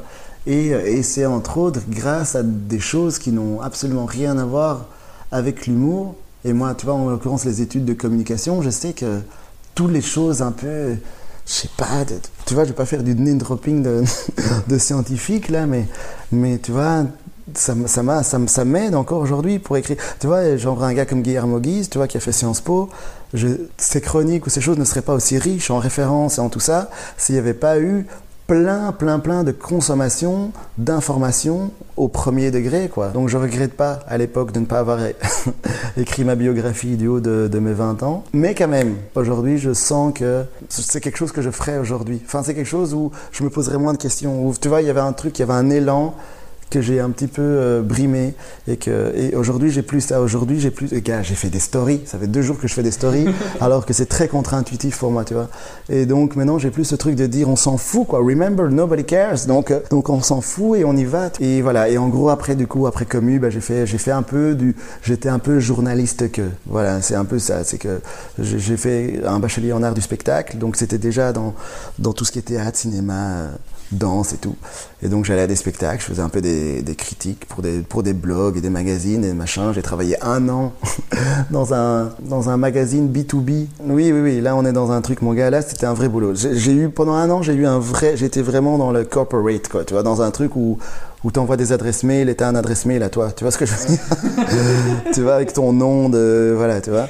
Les responsabilités selon InnoJP. J'avais une adresse mail. mais non, mais c'était. Voilà, j'avais un patron, je devais faire un briefing le matin. J'allais dans des usines où je mettais des charlottes sur la tête pour voir, ah oui, alors comment vous faites pour le tracing, etc. des, tout des trucs. Parce que c'était un magazine dans, dans un B2B, mais dans le, dans le retail. Donc tout ce qui est la grande distribution, quoi, tu vois. Donc c'était un magazine qui est envoyé à tous les patrons de Carrefour, Colruyt, euh, enfin voilà, toutes les grandes enseignes de grande distribution. Et moi, je suis arrivé là en intérim pour une semaine à la base, mais comme je suis trilingue, ben, euh, ils m'ont gardé pour faire d'autres choses, mais j'y connaissais rien, tu vois, j'y connaissais rien, et donc, euh, donc j'ai commencé à bosser dans ce truc où je devais vendre de la pub, je devais, je devais, je devais téléphoner, genre, tu vois, truc type, voilà, ce mois-ci, gros focus sur les pâtes, t'as tout un portefeuille de clients, t'appelles Bitoni, Panzani, machin, tous les gens, tu leur dis, écoute, on fait notre magazine que je vais pas citer, mais fais un, gros focus sur les pattes ce mois-ci. Tu ne peux pas rater cette occasion, Jean-Louis du service marketing de Panzani. Euh, alors je te propose exceptionnellement un encart en page de droite à 4000 euros au lieu de 4500 euros. Exceptionnellement. Et je trouvais ça tellement absurde parce que tu vends du vent, tu vois, quand tu vends de la publicité, tu vois. Et, le gars n'a aucune idée de l'impact que ça. Après, ça a vraiment un impact, mais mais c'était tellement et j'en parle encore avec des potes aujourd'hui où je me dis putain, à cette époque-là, j'avais beaucoup beaucoup plus l'impression de faire du théâtre, de faire de la comédie que aujourd'hui sur scène en stand-up, tu vois, où tu peux arriver, prendre le micro et dire ouais, écoutez, voilà, ça va pas trop, je me suis branlé toute la journée, je suis un peu fatigué, j'ai procrastiné dans mon lit. Enfin, tu vois, d'avoir des espèces d'élan d'honnêteté que tu n'as même pas, euh, tu vois. Euh, Enfin, je veux dire, nous, on vit dans un monde, le, monde est un ascenseur, quoi, où tout le monde fait du small talk. Et donc là, sur scène, tu peux, tu peux être tellement honnête que dans le métier, enfin dans les boulots machin corporate ou qui sont bien vus, et après, encore une fois, c'est nécessaire. Je sais pas une question de dire ah ça c'est bien, ça c'est pas bien, mais en tout cas l'impression que j'avais, c'était beaucoup plus de faire de la comédie, de faire du théâtre, d'être là, de mettre un costume, d'arriver avec ma petite cravate dans des zonings obscurs, parce que j'avais rendez-vous avec le responsable comme de je sais pas qui, et, dans, et, de, et que je devais le convaincre qu'il devait dépenser 4000 euros pour qu'il y ait euh, un paquet de pâtes dans un magazine quelque part que personne n'ira jamais. Enfin, avais l'impression de jouer un rôle en fait, vraiment d'être dans une dans un film. Mais, euh. en, mais en dehors du boulot, j'avais vraiment plus, beaucoup plus l'impression d'être quelqu'un de normal je, pourrais, je pouvais aller à un after work en disant, ben voilà, je fais ça, et nanani, nanana, et me sentir, euh, je sais pas, intégré d'une manière ou d'une autre à la vie active, et, voilà, alors que, alors que j'avais l'impression de vendre euh, la moitié de mon âme. Mais en même temps, c'était conscient, quoi. Je disais, bon, ben, je fais ça pendant un moment. Bon, après, voilà, le problème encore, c'est que j'étais pas assez sérieux euh, j'avais pas la sériosité de mes ambitions et donc, euh, donc je me suis fait virer.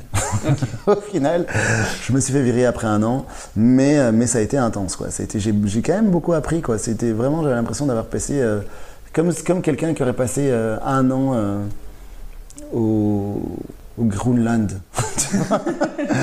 tu vois, le, le monde du travail pour Ino, c'est le Groenland. Ah, j'aime beaucoup les, comparaisons. Ok, mais du coup, comment tu arrives à l'humour? Comment, à quel moment ça, ça arrive tout cette envie de monter sur scène? Parce que pour le moment, il n'y a pas. Mais il n'y a pas, il n'y a pas, il n'y a jamais. Il y a juste, euh, voilà, de temps en temps, euh, je suis content parce que quand je fais euh, un mail d'anniversaire à mes potes, euh, j'ai des chouettes retours sur ce que j'écris, c'est le seul un peu satisfaction de création que tu as, mais il n'y avait pas de, de, de, de, spectacle, il n'y avait rien à ce niveau-là. Mais euh, Dave Parker, qui est un pote que je me suis fait euh, à ma deuxième réto, donc, donc à 19 ans, et qui est encore un de mes meilleurs amis aujourd'hui, euh, lui, euh, qui est quelqu'un qui a très bien réussi sa vie au Groenland, justement, puisqu'il a fait son entreprise, il a, fondé, son petit marché et, ça va, et ça va bien pour lui. Euh, il vient d'acheter son deuxième immeuble, donc ça va bien. Lui, il avait toujours eu un souvenir d'une scène, enfin du, théâtre qu'il avait fait à l'UNIF et d'une standing ovation qu'il avait eu et, et, de ce retour public, de cette chaleur que tu ressens et qui ne se paye pas finalement. Tu vois, tu peux être Bill Gates euh, tu, ne peux pas acheter euh, l'enthousiasme d'une foule qui t'acclame euh, avec sincérité. je veux dire, tu vois. Du coup, il, avait, il, a, il a gardé l'envie de faire, de faire ça, tu vois. Et maintenant, il est, il est devenu humoriste à temps plein.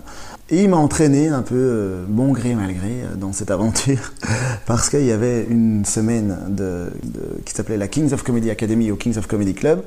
Et il m'a dit, écoute, toi qui as du temps là, parce que moi j'étais journaliste freelance, tu vois, à l'époque. Mhm. Et donc j'avais beaucoup de temps, je passais du temps à domicile parce qu'en plus, enfin tu vois, je veux dire, comme je te dis, j'avais mes deux mères, il y en avait une, mais en fait les deux aujourd'hui malheureusement sont décédées. Enfin, comme enfin pas aujourd'hui, c'est bien, mais, mais, en gros à cette époque-là, on est en 2014. Et en fait, il y en a déjà une qui est décédée d'un cancer fulgurant, et je me retrouve avec l'autre qui, euh, qui en fait a le cancer des os depuis 10 ans déjà. Enfin, qui à ce moment-là, oui, depuis une dizaine d'années. Et d'ailleurs, c'est pour ça qu'en fait, celle qui est décédée en premier, et qui était la plus âgée, avait toujours été super en forme, mais avait ah, pendant des années, Hélène, elle s'appelait, elle s'appelait Hélène. Il faut la nommer parce que parce que c'est une, personne qui a, qui a, vraiment bah, à la fois beaucoup compté pour moi, mais à la fois euh, vraiment euh, apporté énormément d'énergie à cette planète et qui maintenant a disparu et plus personne n'en parle parce que voilà, c'est comme ça que parfois les personnes âgées disparaissent et une fois que il n'y a plus personne de vivant qui les a connus, ben, c'est comme si ça n'avait pas existé. Mais donc Hélène était aidante quelque part. Donc mes parents c'était Hélène et José, José avec deux E. Euh, Hélène était plus âgée, euh, de 6 ans, et s'est retrouvée aidante de José qui avait le cancer des os. Et en gros, euh, elle s'est un peu tuée à la tâche, quoi, quelque part, tu vois. Et donc, du coup, du coup, à un moment donné, on a vu qu'elle allait pas bien, et puis, en fait, euh, quand, on, quand elle a été faire des tests, parce qu'elle voulait pas aller chez le médecin, parce qu'elle était toujours, oui, mais les médecins, ils te trouvent toujours quelque chose, tu sais quand tu rentres, tu sais pas quand tu sors, nanani, nanana. Bref, quand elle a été, euh, bah, c'était trop tard, et euh, en fait, elle avait déjà un truc généralisé, ils ont ouvert, et puis en fait, ils ont refermé en disant, non, désolé, et en fait, quelques semaines après, elle est décédée. Et donc, je me suis retrouvé avec José, qui avait le cancer des os depuis plusieurs années, mais qui était quand même encore vaillante, en tout cas mentalement. Et donc à ce moment-là, donc moi je suis dans cette situation-là, je suis à, à la maison, je viens de me faire virer de mon truc euh, du corp- corporate là, mais en même temps euh, ma mère, donc José que j'ai toujours appelé maman, c'était maman et marraine, tu vois. Donc c'est parce que ma mère euh, José m'a adopté en tant que femme célibataire parce qu'à l'époque dans les années 80, tu pouvais pas adopter autrement, enfin pas en tant que couple et tout, enfin bref. Et donc je suis dans cette situation un peu absurde où euh, et ça j'aimerais écrire un peu là-dessus où là je suis quand même alcoolique intense. Euh, C'est-à-dire que je, suis, je me retrouve infirmier de jour le jour et, euh, et céréales euh, noceurs euh, la nuit, quoi, tu vois.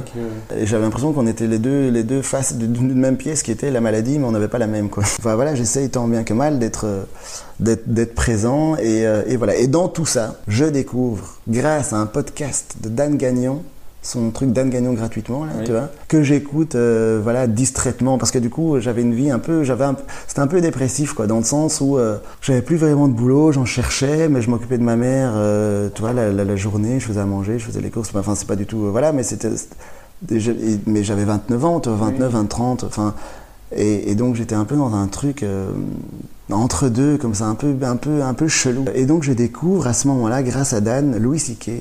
euh, parce qu'il en parle dans, dans- dans le podcast. Et donc je vais voir. Et pour la première fois de ma vie je ris très sincèrement euh, à des blagues euh, auxquelles je pensais enfin je pensais même pas que ça existait. Je pensais pas enfin voilà ça a été un truc de waouh ok. Révélation.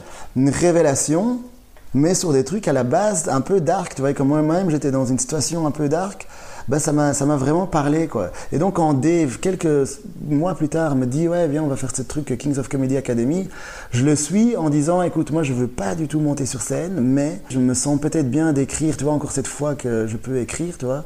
Je me sens peut-être bien d'écrire pour toi quelque part, tu vois.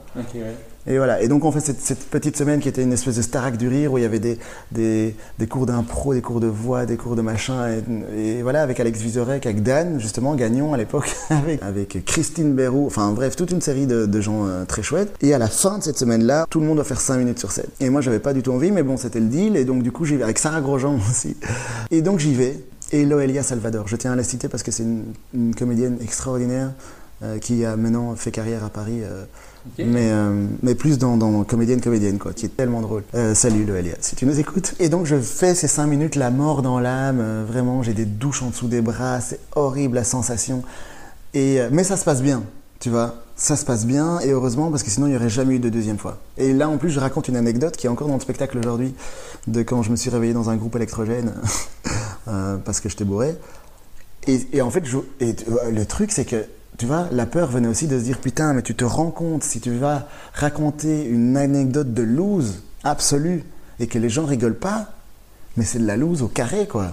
tu vois, c'est vraiment, pourquoi t'infliger ça, quoi? Pourquoi t'infliger de partager un souvenir douloureux pour le rendre encore plus douloureux? Et donc, euh, et donc, heureusement, non, il y a eu ce truc un peu euh, transformatif où ça s'est bien passé. Et du coup, et donc c'est comme ça que j'arrive à l'humour et que je me dis, ok, c'est possible. Et, en- et pour la première fois, aussi ce truc de l'honnêteté, tu vois, de se dire, de pouvoir arriver et de dire, voilà ce qui m'est arrivé à des parfaits inconnus, tu vois, Euh, et, euh, et que qu'on puisse par- partager une émotion sincère par rapport à ça. Voilà, c'est comme ça que c'est comme ça que c'est venu. Ta première scène, c'est avec l'Académie du Kings of Comedy Club. Après, tu, tu enchaînes les scènes. Qu'est- Qu'est-ce qu'est-ce qui se passe? Tu en fais une de temps en temps ou euh, tu te dis maintenant je veux faire ça?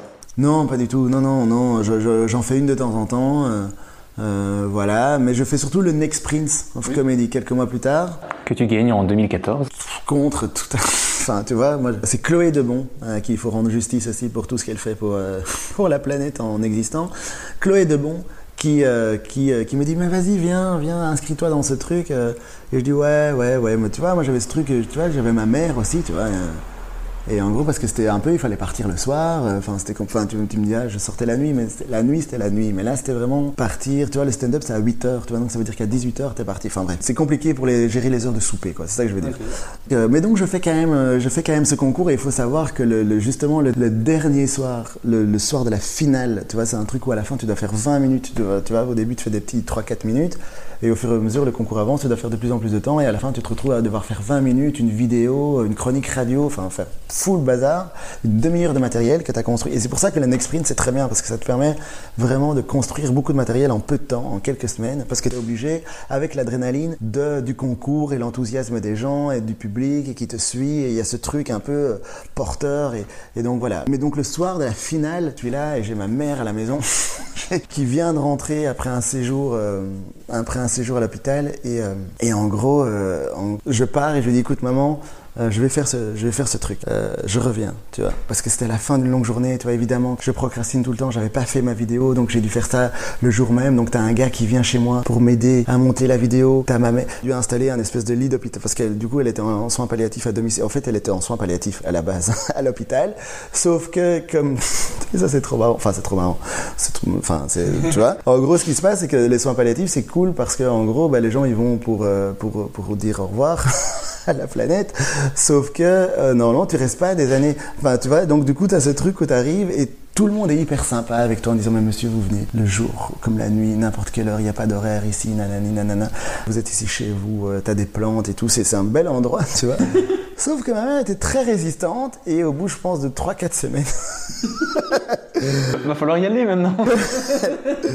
il y a une réalité économique qui vient prendre le pas sur euh, ta réalité à toi et où on te fait vaguement comprendre que bon ben soit vous retournez à la maison soit, euh, voilà mais on peut pas rester. Il va falloir libérer la chambre. D'une manière ou d'une autre il va falloir libérer la C'est chambre. c'est comme quand tu es dans un parking, c'est le parking express, hein, tu dois y aller. c'est un parking express. Donc t'es bien t'es bien placé mais pour pas longtemps tu vois.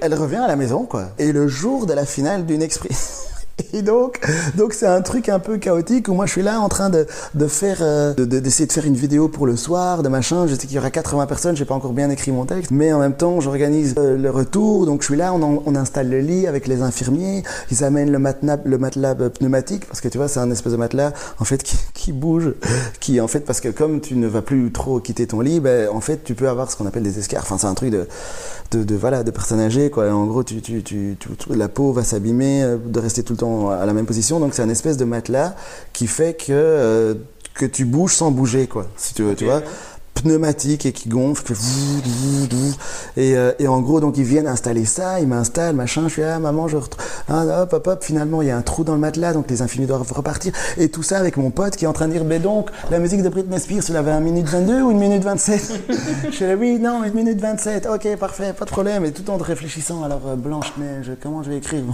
tu vois? Et puis oui machin oui ah, oui maman je vais faire les tartines. Enfin en gros ce truc et j'arrive à la finale. Et donc je fais mon truc un peu sans, trop y réfléchir. Et au moment où Dan à la fin de tout ça me dit et le vainqueur est Ino JP et il soulève ma main comme euh, comme Rocky là à la fin de à la fin de Rocky 4 là, qu'il est complètement détruit et qu'il se rend pas compte.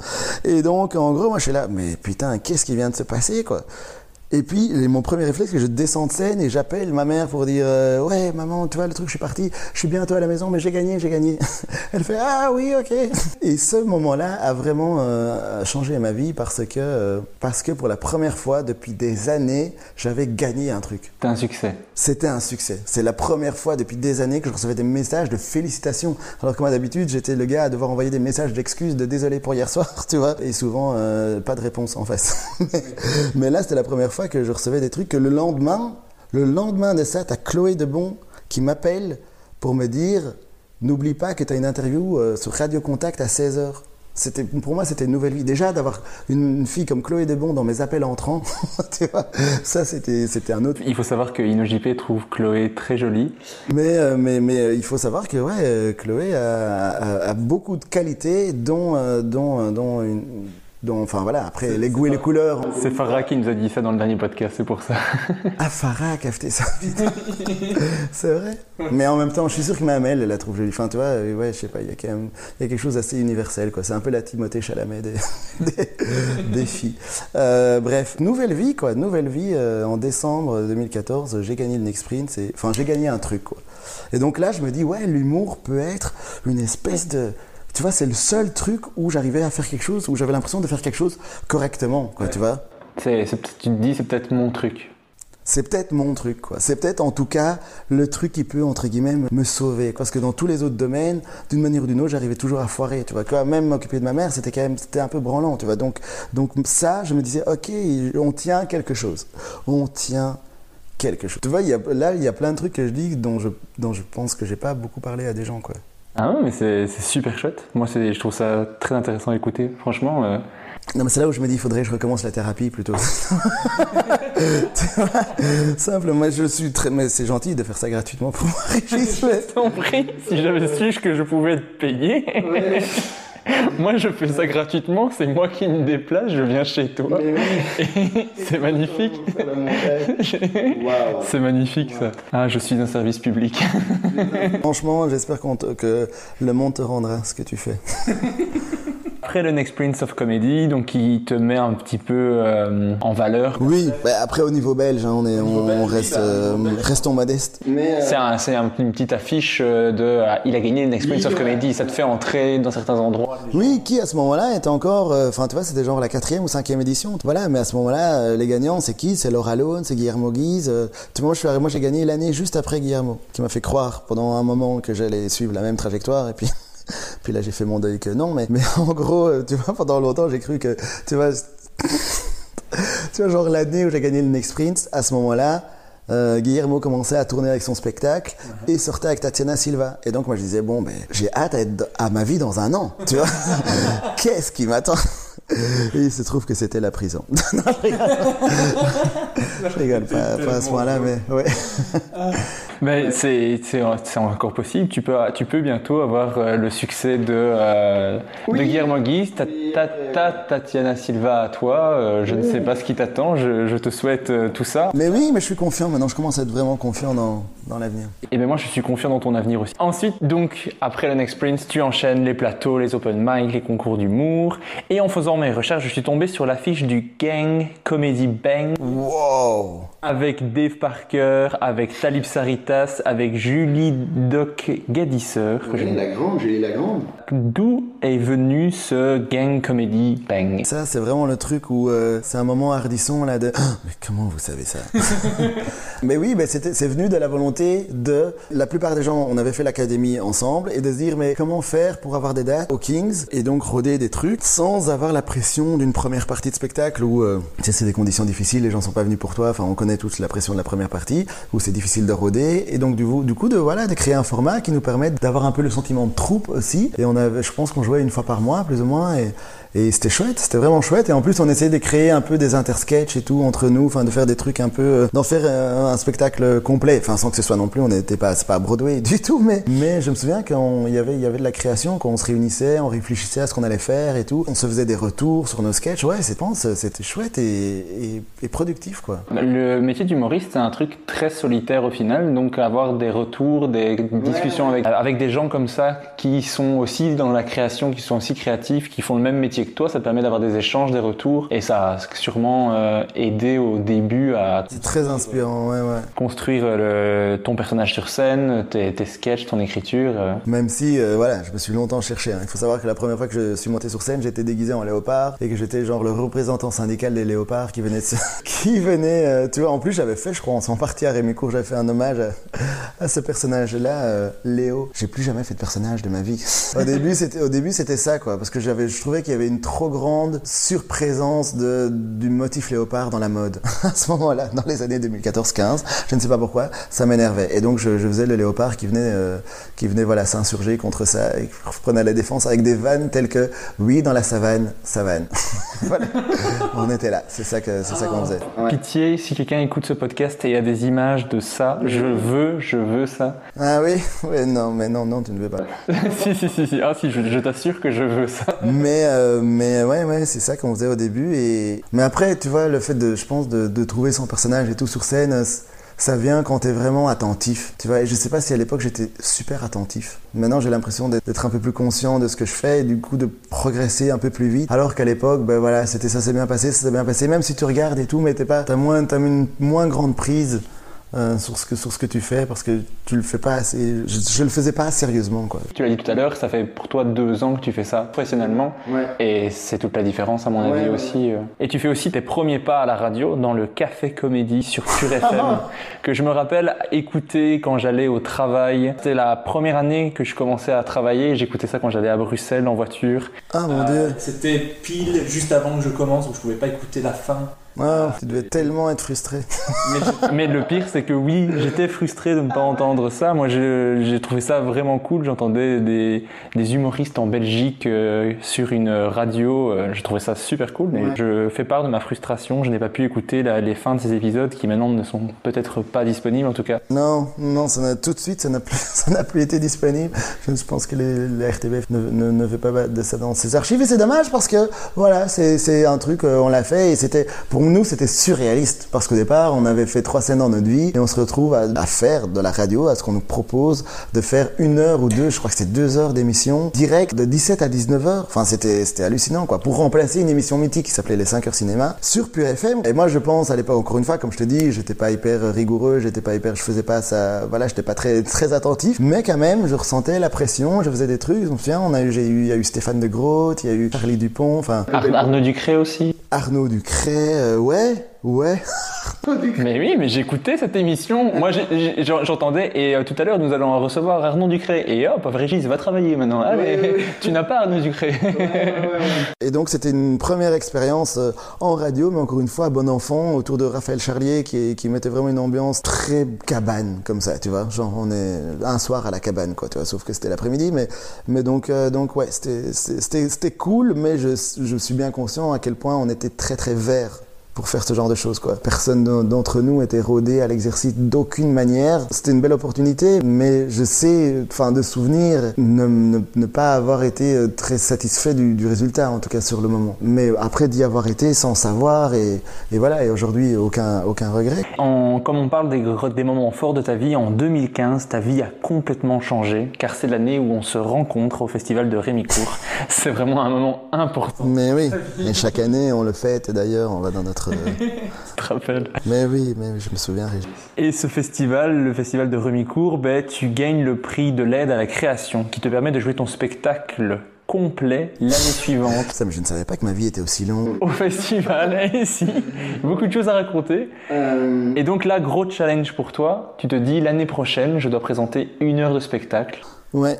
Comment tu te sentais au moment où tu reçois ce prix, où on te dit ah, allez, on se voit l'année prochaine pour ton spectacle Mais c'est marrant, c'est un peu comme à la fin d'une experience, quoi. Tu vois, un peu sonné de ah j'ai gagné, euh, ok, bah super, et tu vois avec le même détachement, euh, enfin même, mais j'étais quand même investi, tu vois, j'étais content. Mais voilà, c'était moi, c'était les premières fois que je jouais en dehors du Kings of Comedy Club, donc euh, donc c'était un peu rassurant de savoir que je pouvais fonctionner dans d'autres dans d'autres espaces. En fait, au départ, je me dis super, je vais faire un super spectacle et tout, nanani, nanana. J'ai un an pour le faire, donc ça va être super truc. Voilà, j'ai du temps, c'est exactement ce qu'il me faut parce que moi, si tu m'avais dit dans trois mois tu vas avoir un spectacle, je suis là, oh non mon Dieu, ça va pas être possible, c'est beaucoup trop court. Qu'est-ce qui se passe Euh, Venez, on va, je vais faire des études d'infirmier.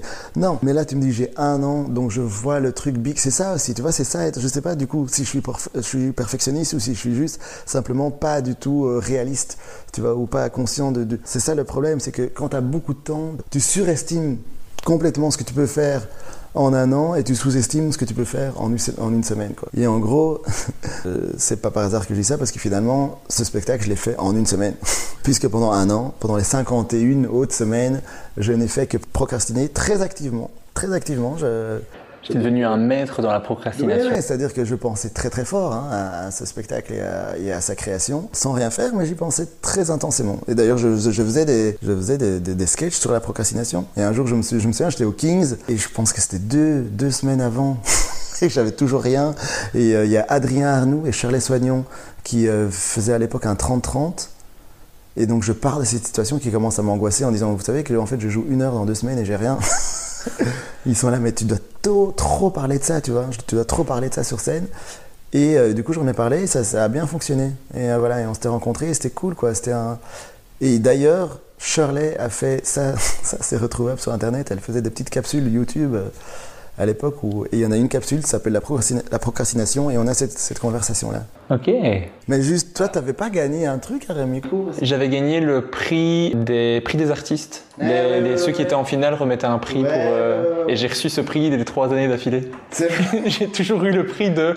t'es- humoristes. T'es pas en finale, mais nous les humoristes qui allons en finale, t'apprécions beaucoup.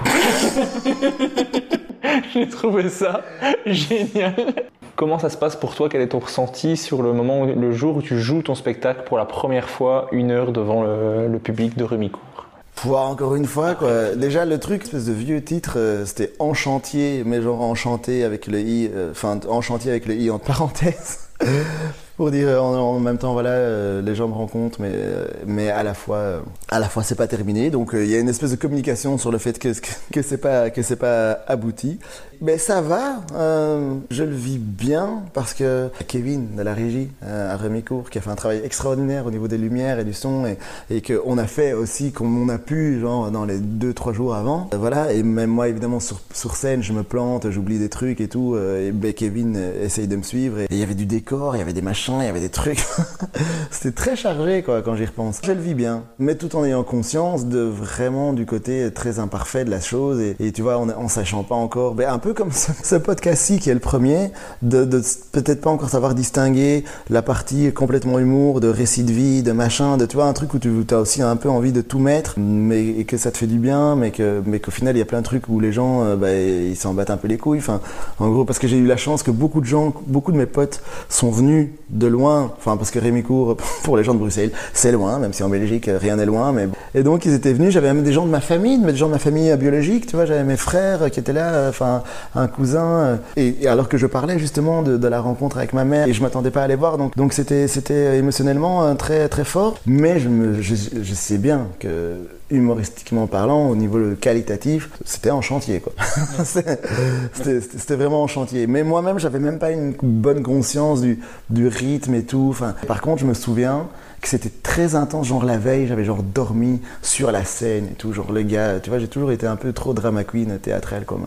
Et je me souviens que j'avais été voir le spectacle de Félix Radu. J'avais été le voir aussi. L'année précédente, l'année précédente. Tu vois, parce que l'année, en fait, l'année où on a, enfin, où j'ai gagné et euh, tout le monde avait participé, c'était Félix Radu qui faisait son spectacle pour la première fois, vu qu'il avait gagné le prix de la, de la création l'année avant moi, quoi. D'ailleurs, le spectacle s'appelle Les mots s'improsent. Il est incroyable. Félix Radu, vous l'avez vu, écouté avec ses chroniques euh, sur la première. Il est incroyable. Il a un talent fou.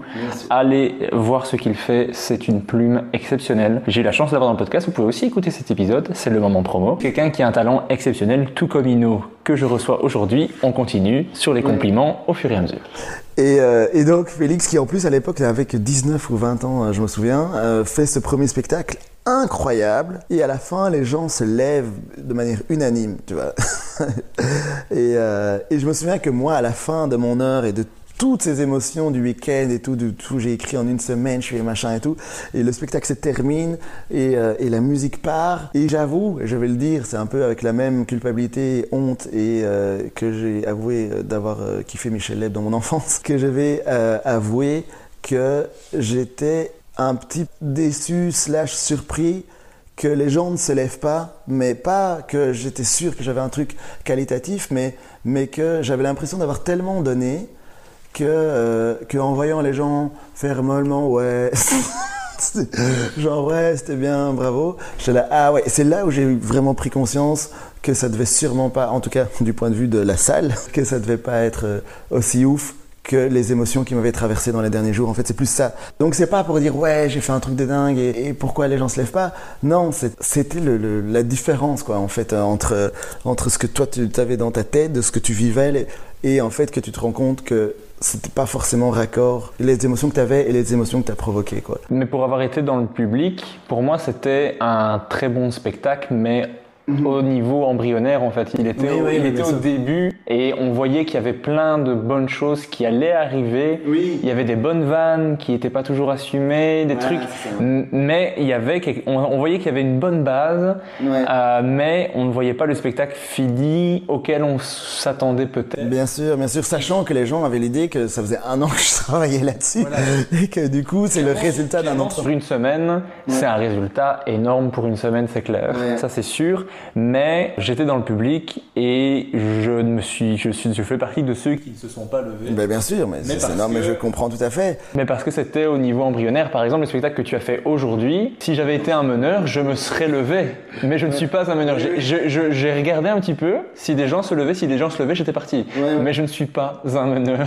Il y a des gens qui se sont levés depuis et maintenant je sais ce que c'est l'émotion d'une salle où les gens où les gens se lèvent et, ce que, et donc le, le résultat qui est attendu. Enfin en tout cas ici en Europe parce que parce que au Québec les gens se lèvent plus. euh, Oui, c'est dans la culture. Le, le- le stand- la standing ovation, c'est vraiment, ça m'a plu, je me lève. Ouais ouais. Si, si je reste assis c'est que ça vraiment ça m'a pas du tout plu.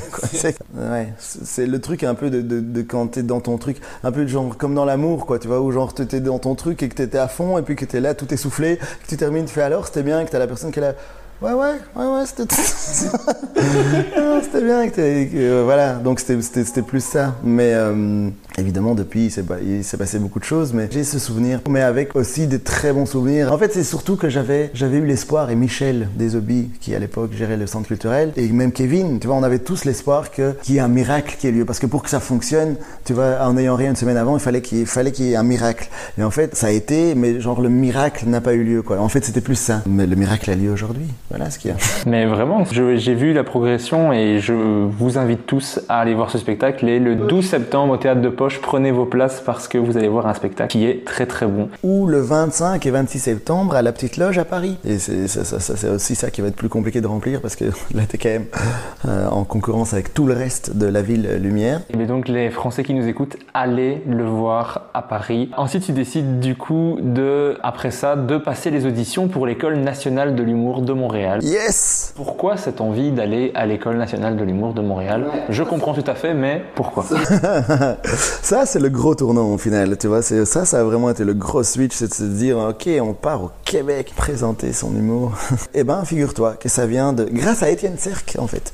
Étienne S, euh, de son nom d'artiste, qui euh, était à l'école de l'humour, a ramené pour la première année, enfin maintenant ça se fait chaque année, mais a ramené sa classe pour faire euh, une semaine, la fameuse semaine québécoise du Kings of Comedy Club. Donc, il ramène toute sa promotion euh, aux Kings. Moi, j'allais souvent aux Kings à ce moment-là. J'étais encore en train de faire l'humour non sérieusement, mais j'allais, très souvent aux Kings voir des spectacles. Je rencontrais les gens que j'aimais bien. Je rencontrais euh, Kian, Navo, euh, machin, Yacine Bellouz. Enfin, c'était vraiment un endroit où tu pouvais euh, croiser des gens que t'admirais, avoir des discussions comme on a maintenant euh, autour d'un verre. et donc, du coup, j'étais tout le temps, tout le temps fourré là-bas. Et là, il faut savoir que justement, ma dernière maman est décédée à ce moment-là, puisqu'elle est décédée en mai 2015. Et donc, et donc un peu plus tard dans l'année, euh, à Noël 2015, qu'arrive donc la promotion d'Étienne avec à l'époque euh, il y avait qui? Il y avait Charles Pellerin, Coco Bellivo, Alexandre Forêt. Et en fait et surtout qui je rencontre d'abord la toute première personne qui m'a fait qui m'a appris l'existence de l'école nationale de l'humour c'est Rosalie Vaillant qui était en, Be- en Belgique pour je ne sais plus quelle obscure raison et qui s'est retrouvée à faire la première partie de Funky Fab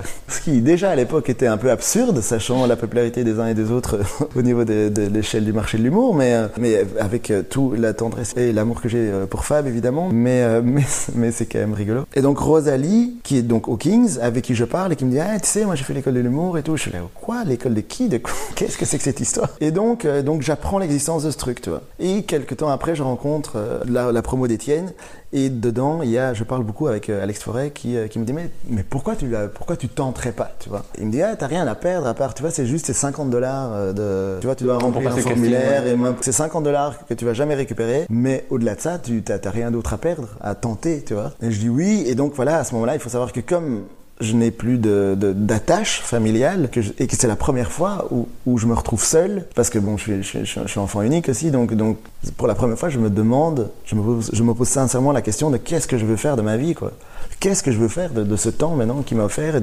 et, aussi des moyens qui sont venus euh, euh, voilà financiers c'est rien de nier avec, euh, avec le décès de mes parents je me dis oui, ben, ben, pourquoi pas, tu vois. Et en même temps, avec, tu vois, j'avais été sur le site internet et j'avais vu que ça avait l'air tellement sérieux et tellement bien mené, et tellement propre et tellement nice. Et, et j'avais un peu cette idée que, ouais, si tu es dans un environnement aussi clean et aussi, tu vois, tu vas enfin travailler. Parce qu'en Belgique, j'arrivais pas à travailler, tu vois, j'arrivais pas à, à travailler euh, de manière euh, professionnelle, l'humour en tout cas. Et donc là, ça avait l'air d'être un espèce d'Eldorado euh, dans lequel je me projetais.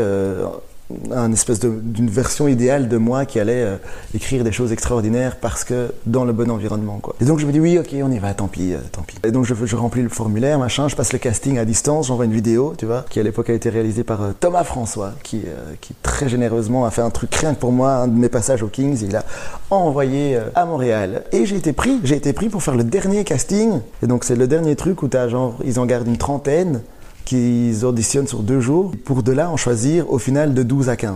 Et donc je vais faire ce truc quoi. Euh, un aller-retour à Montréal, l'aller-retour le plus cher de, toute. Enfin non, depuis il y en a eu d'autres, mais mais euh, enfin c'était absurde. Je pars pour quatre jours à Montréal, tu vois. C'était la première fois que je partais aussi loin pour si peu de temps. Enfin c'était absurde pour aller faire cette journée où euh, et en fait ils te testent sur plein de trucs, ils te testent sur sur enfin de l'impro, des exercices de machin, ils te donnent des coupures de presse en disant voilà vous avez une heure et écrivez-nous les trois meilleures blagues que vous pouvez trouver avec tous les tous les coupures de presse que machin. Puis ils te mettent avec quelqu'un, ils disent ah ben voilà euh, toi euh, mets-toi avec Joe, ok et on vous donne un texte, voilà vous allez répéter pendant une demi-heure, vous revenez, puis vous nous le jouez. Tu fais ça devant tes potentiels futurs professeurs. Et puis alors ils te, tu, le joues et puis ils te disent ok euh, faites plutôt comme ça, nanani. Et donc tu dois le rejouer. Et là en fait qu'est-ce qu'ils observent? Ils observent par exemple si tu es à l'écoute. Tu vois, si, t'es, si tu te remets en question facilement, etc. Parce qu'ils testent non seulement tes capacités de, de, de faire du drôle tout seul, mais aussi si tu peux être un bon élément dans un groupe, quoi. En fait, c'est ça. Parce qu'au final, il s'agit quand même de constituer une cohorte et de constituer des, un groupe de personnes qui vont travailler ensemble pendant deux ans. Donc, euh, faut pas se louper.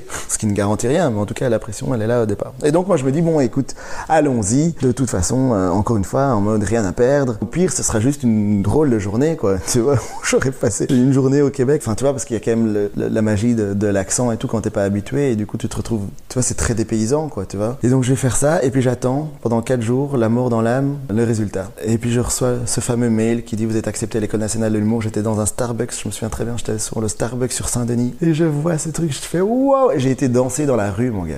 j'ai été danser dans la rue. Comme, comme un Camerounais qui a marqué un goal, J'étais très content. Je me souviens, je suis, je suis parti euh, à l'école et j'ai été offrir des fleurs à Suzanne, la secrétaire. Suzanne Murphy, avec qui j'avais eu beaucoup d'échanges par rapport à, tu vois, parce que c'est compliqué, comme moi je venais de l'étranger et tout, j'avais beaucoup d'administratifs et que moi je suis une brinque en administration, ben, euh, ben voilà. C'est ça qui s'est passé. Et ah oui, et dernière chose que j'ai, parce que je pense au Québec, mais du coup je pense à Dan. Aussi, un truc qui a été vraiment déterminant pendant la, pendant la semaine de l'académie, c'était le fait que tu vois, euh, tu vois c'était l'époque où, Da- où Dave Parker m'avait embarqué dans, cette semaine et que je disais, moi je veux pas monter sur scène, mais je veux bien écrire pour toi, tu vois. Et, euh, au fur et à mesure que quand Dan nous dit, oui, mais vous savez, l'humour c'est surtout euh, se révéler, nanani, nanana, parler de ses faiblesses et tout.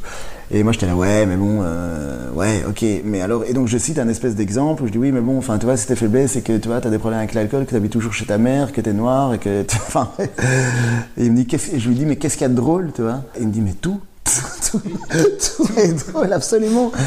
Et donc ça, ça a été aussi un espèce de switch, tu vois. C'était Dan me dire, c'était quelqu'un qui était un geek d'humour à la base, me dit, me mon gars, mais t'as, là, tu, tu tiens à quelque chose, tu vois. Donc c'est la confiance, elle est aussi venue, venue de ça. Elle est venue de, de ce moment-là. Et de Flavie, sa femme, Flavie euh, Gagnon aujourd'hui, puisque c'est son nom, qui à la fin des 5 minutes de mon fameux 5 minutes de, de, de- de- à la fin de la Kings of Comedy Academy, je sors de scène, au lieu d'en faire 5, j'en fais 17. Je me souviens que Loelia m'avait engueulé d'ailleurs. Mais je, je euh, voilà, mais bon, on n'avait aucune, euh, on savait pas ce qu'on faisait à l'époque, ok? Et donc je sors, je sors pour fumer une clope. Euh, puisqu'à l'époque je fumais encore la clope. J'ai arrêté depuis 3 ans. Yes. Félicitations. Merci. Et, euh, et Flavie, qui travaillait au bar à ce moment-là, tu vois, quitte son bar, quitte son service pour venir me rejoindre en me disant, mec, ce que tu as fait là, c'était parce que c'était ma première scène, tu vois. Et euh, elle me dit, mec, c'était ouf et je regrette que Dan n'était pas là pour le voir, mais elle me regarde dans les yeux, elle me dit, mec, lâche jamais l'humour, c'est ton truc. Elle m'a dit, j'ai plus ri autant depuis le passage de Corinne Côté, qui était venue. euh, un ou deux ans avant. Et du coup, j'étais là, ouais, ok.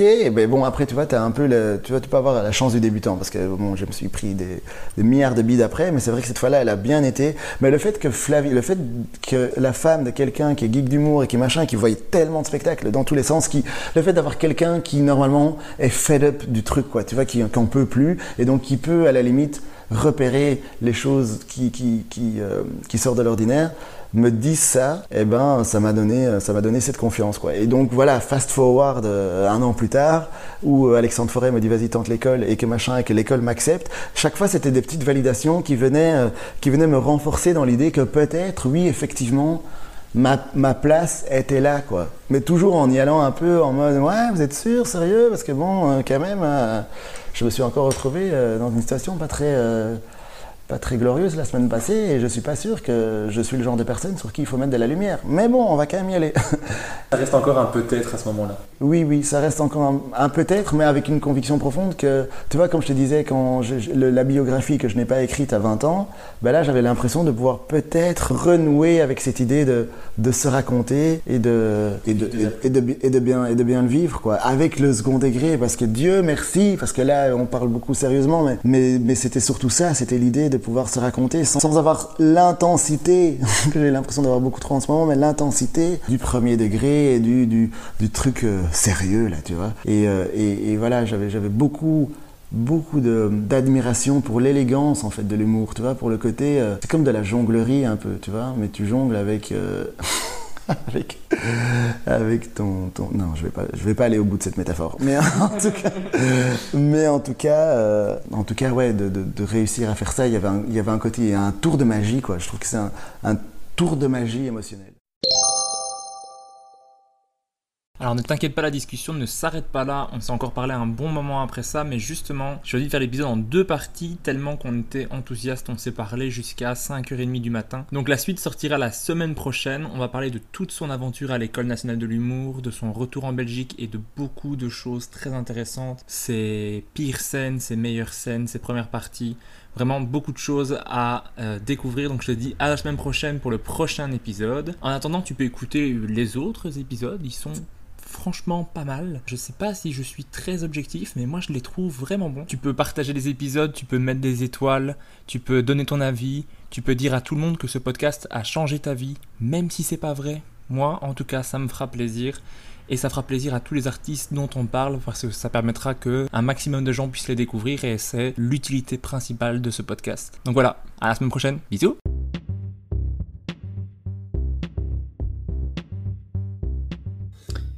Merci d'avoir écouté Humeur humoristique. N'hésitez pas à donner votre avis, à vous abonner et à le partager autour de vous. Si vous avez détesté, écoutez le suivant. Il sera mieux. Bisous.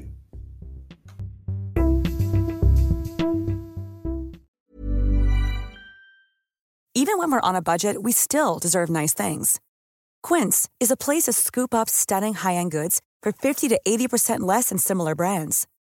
They have buttery soft cashmere sweaters starting at $50, luxurious Italian leather bags, and so much more. Plus, Quince only works with factories that use safe, ethical, and responsible manufacturing. Get the high-end goods you'll love without the high price tag with Quince. Go to quince.com/style for free shipping and 365-day returns.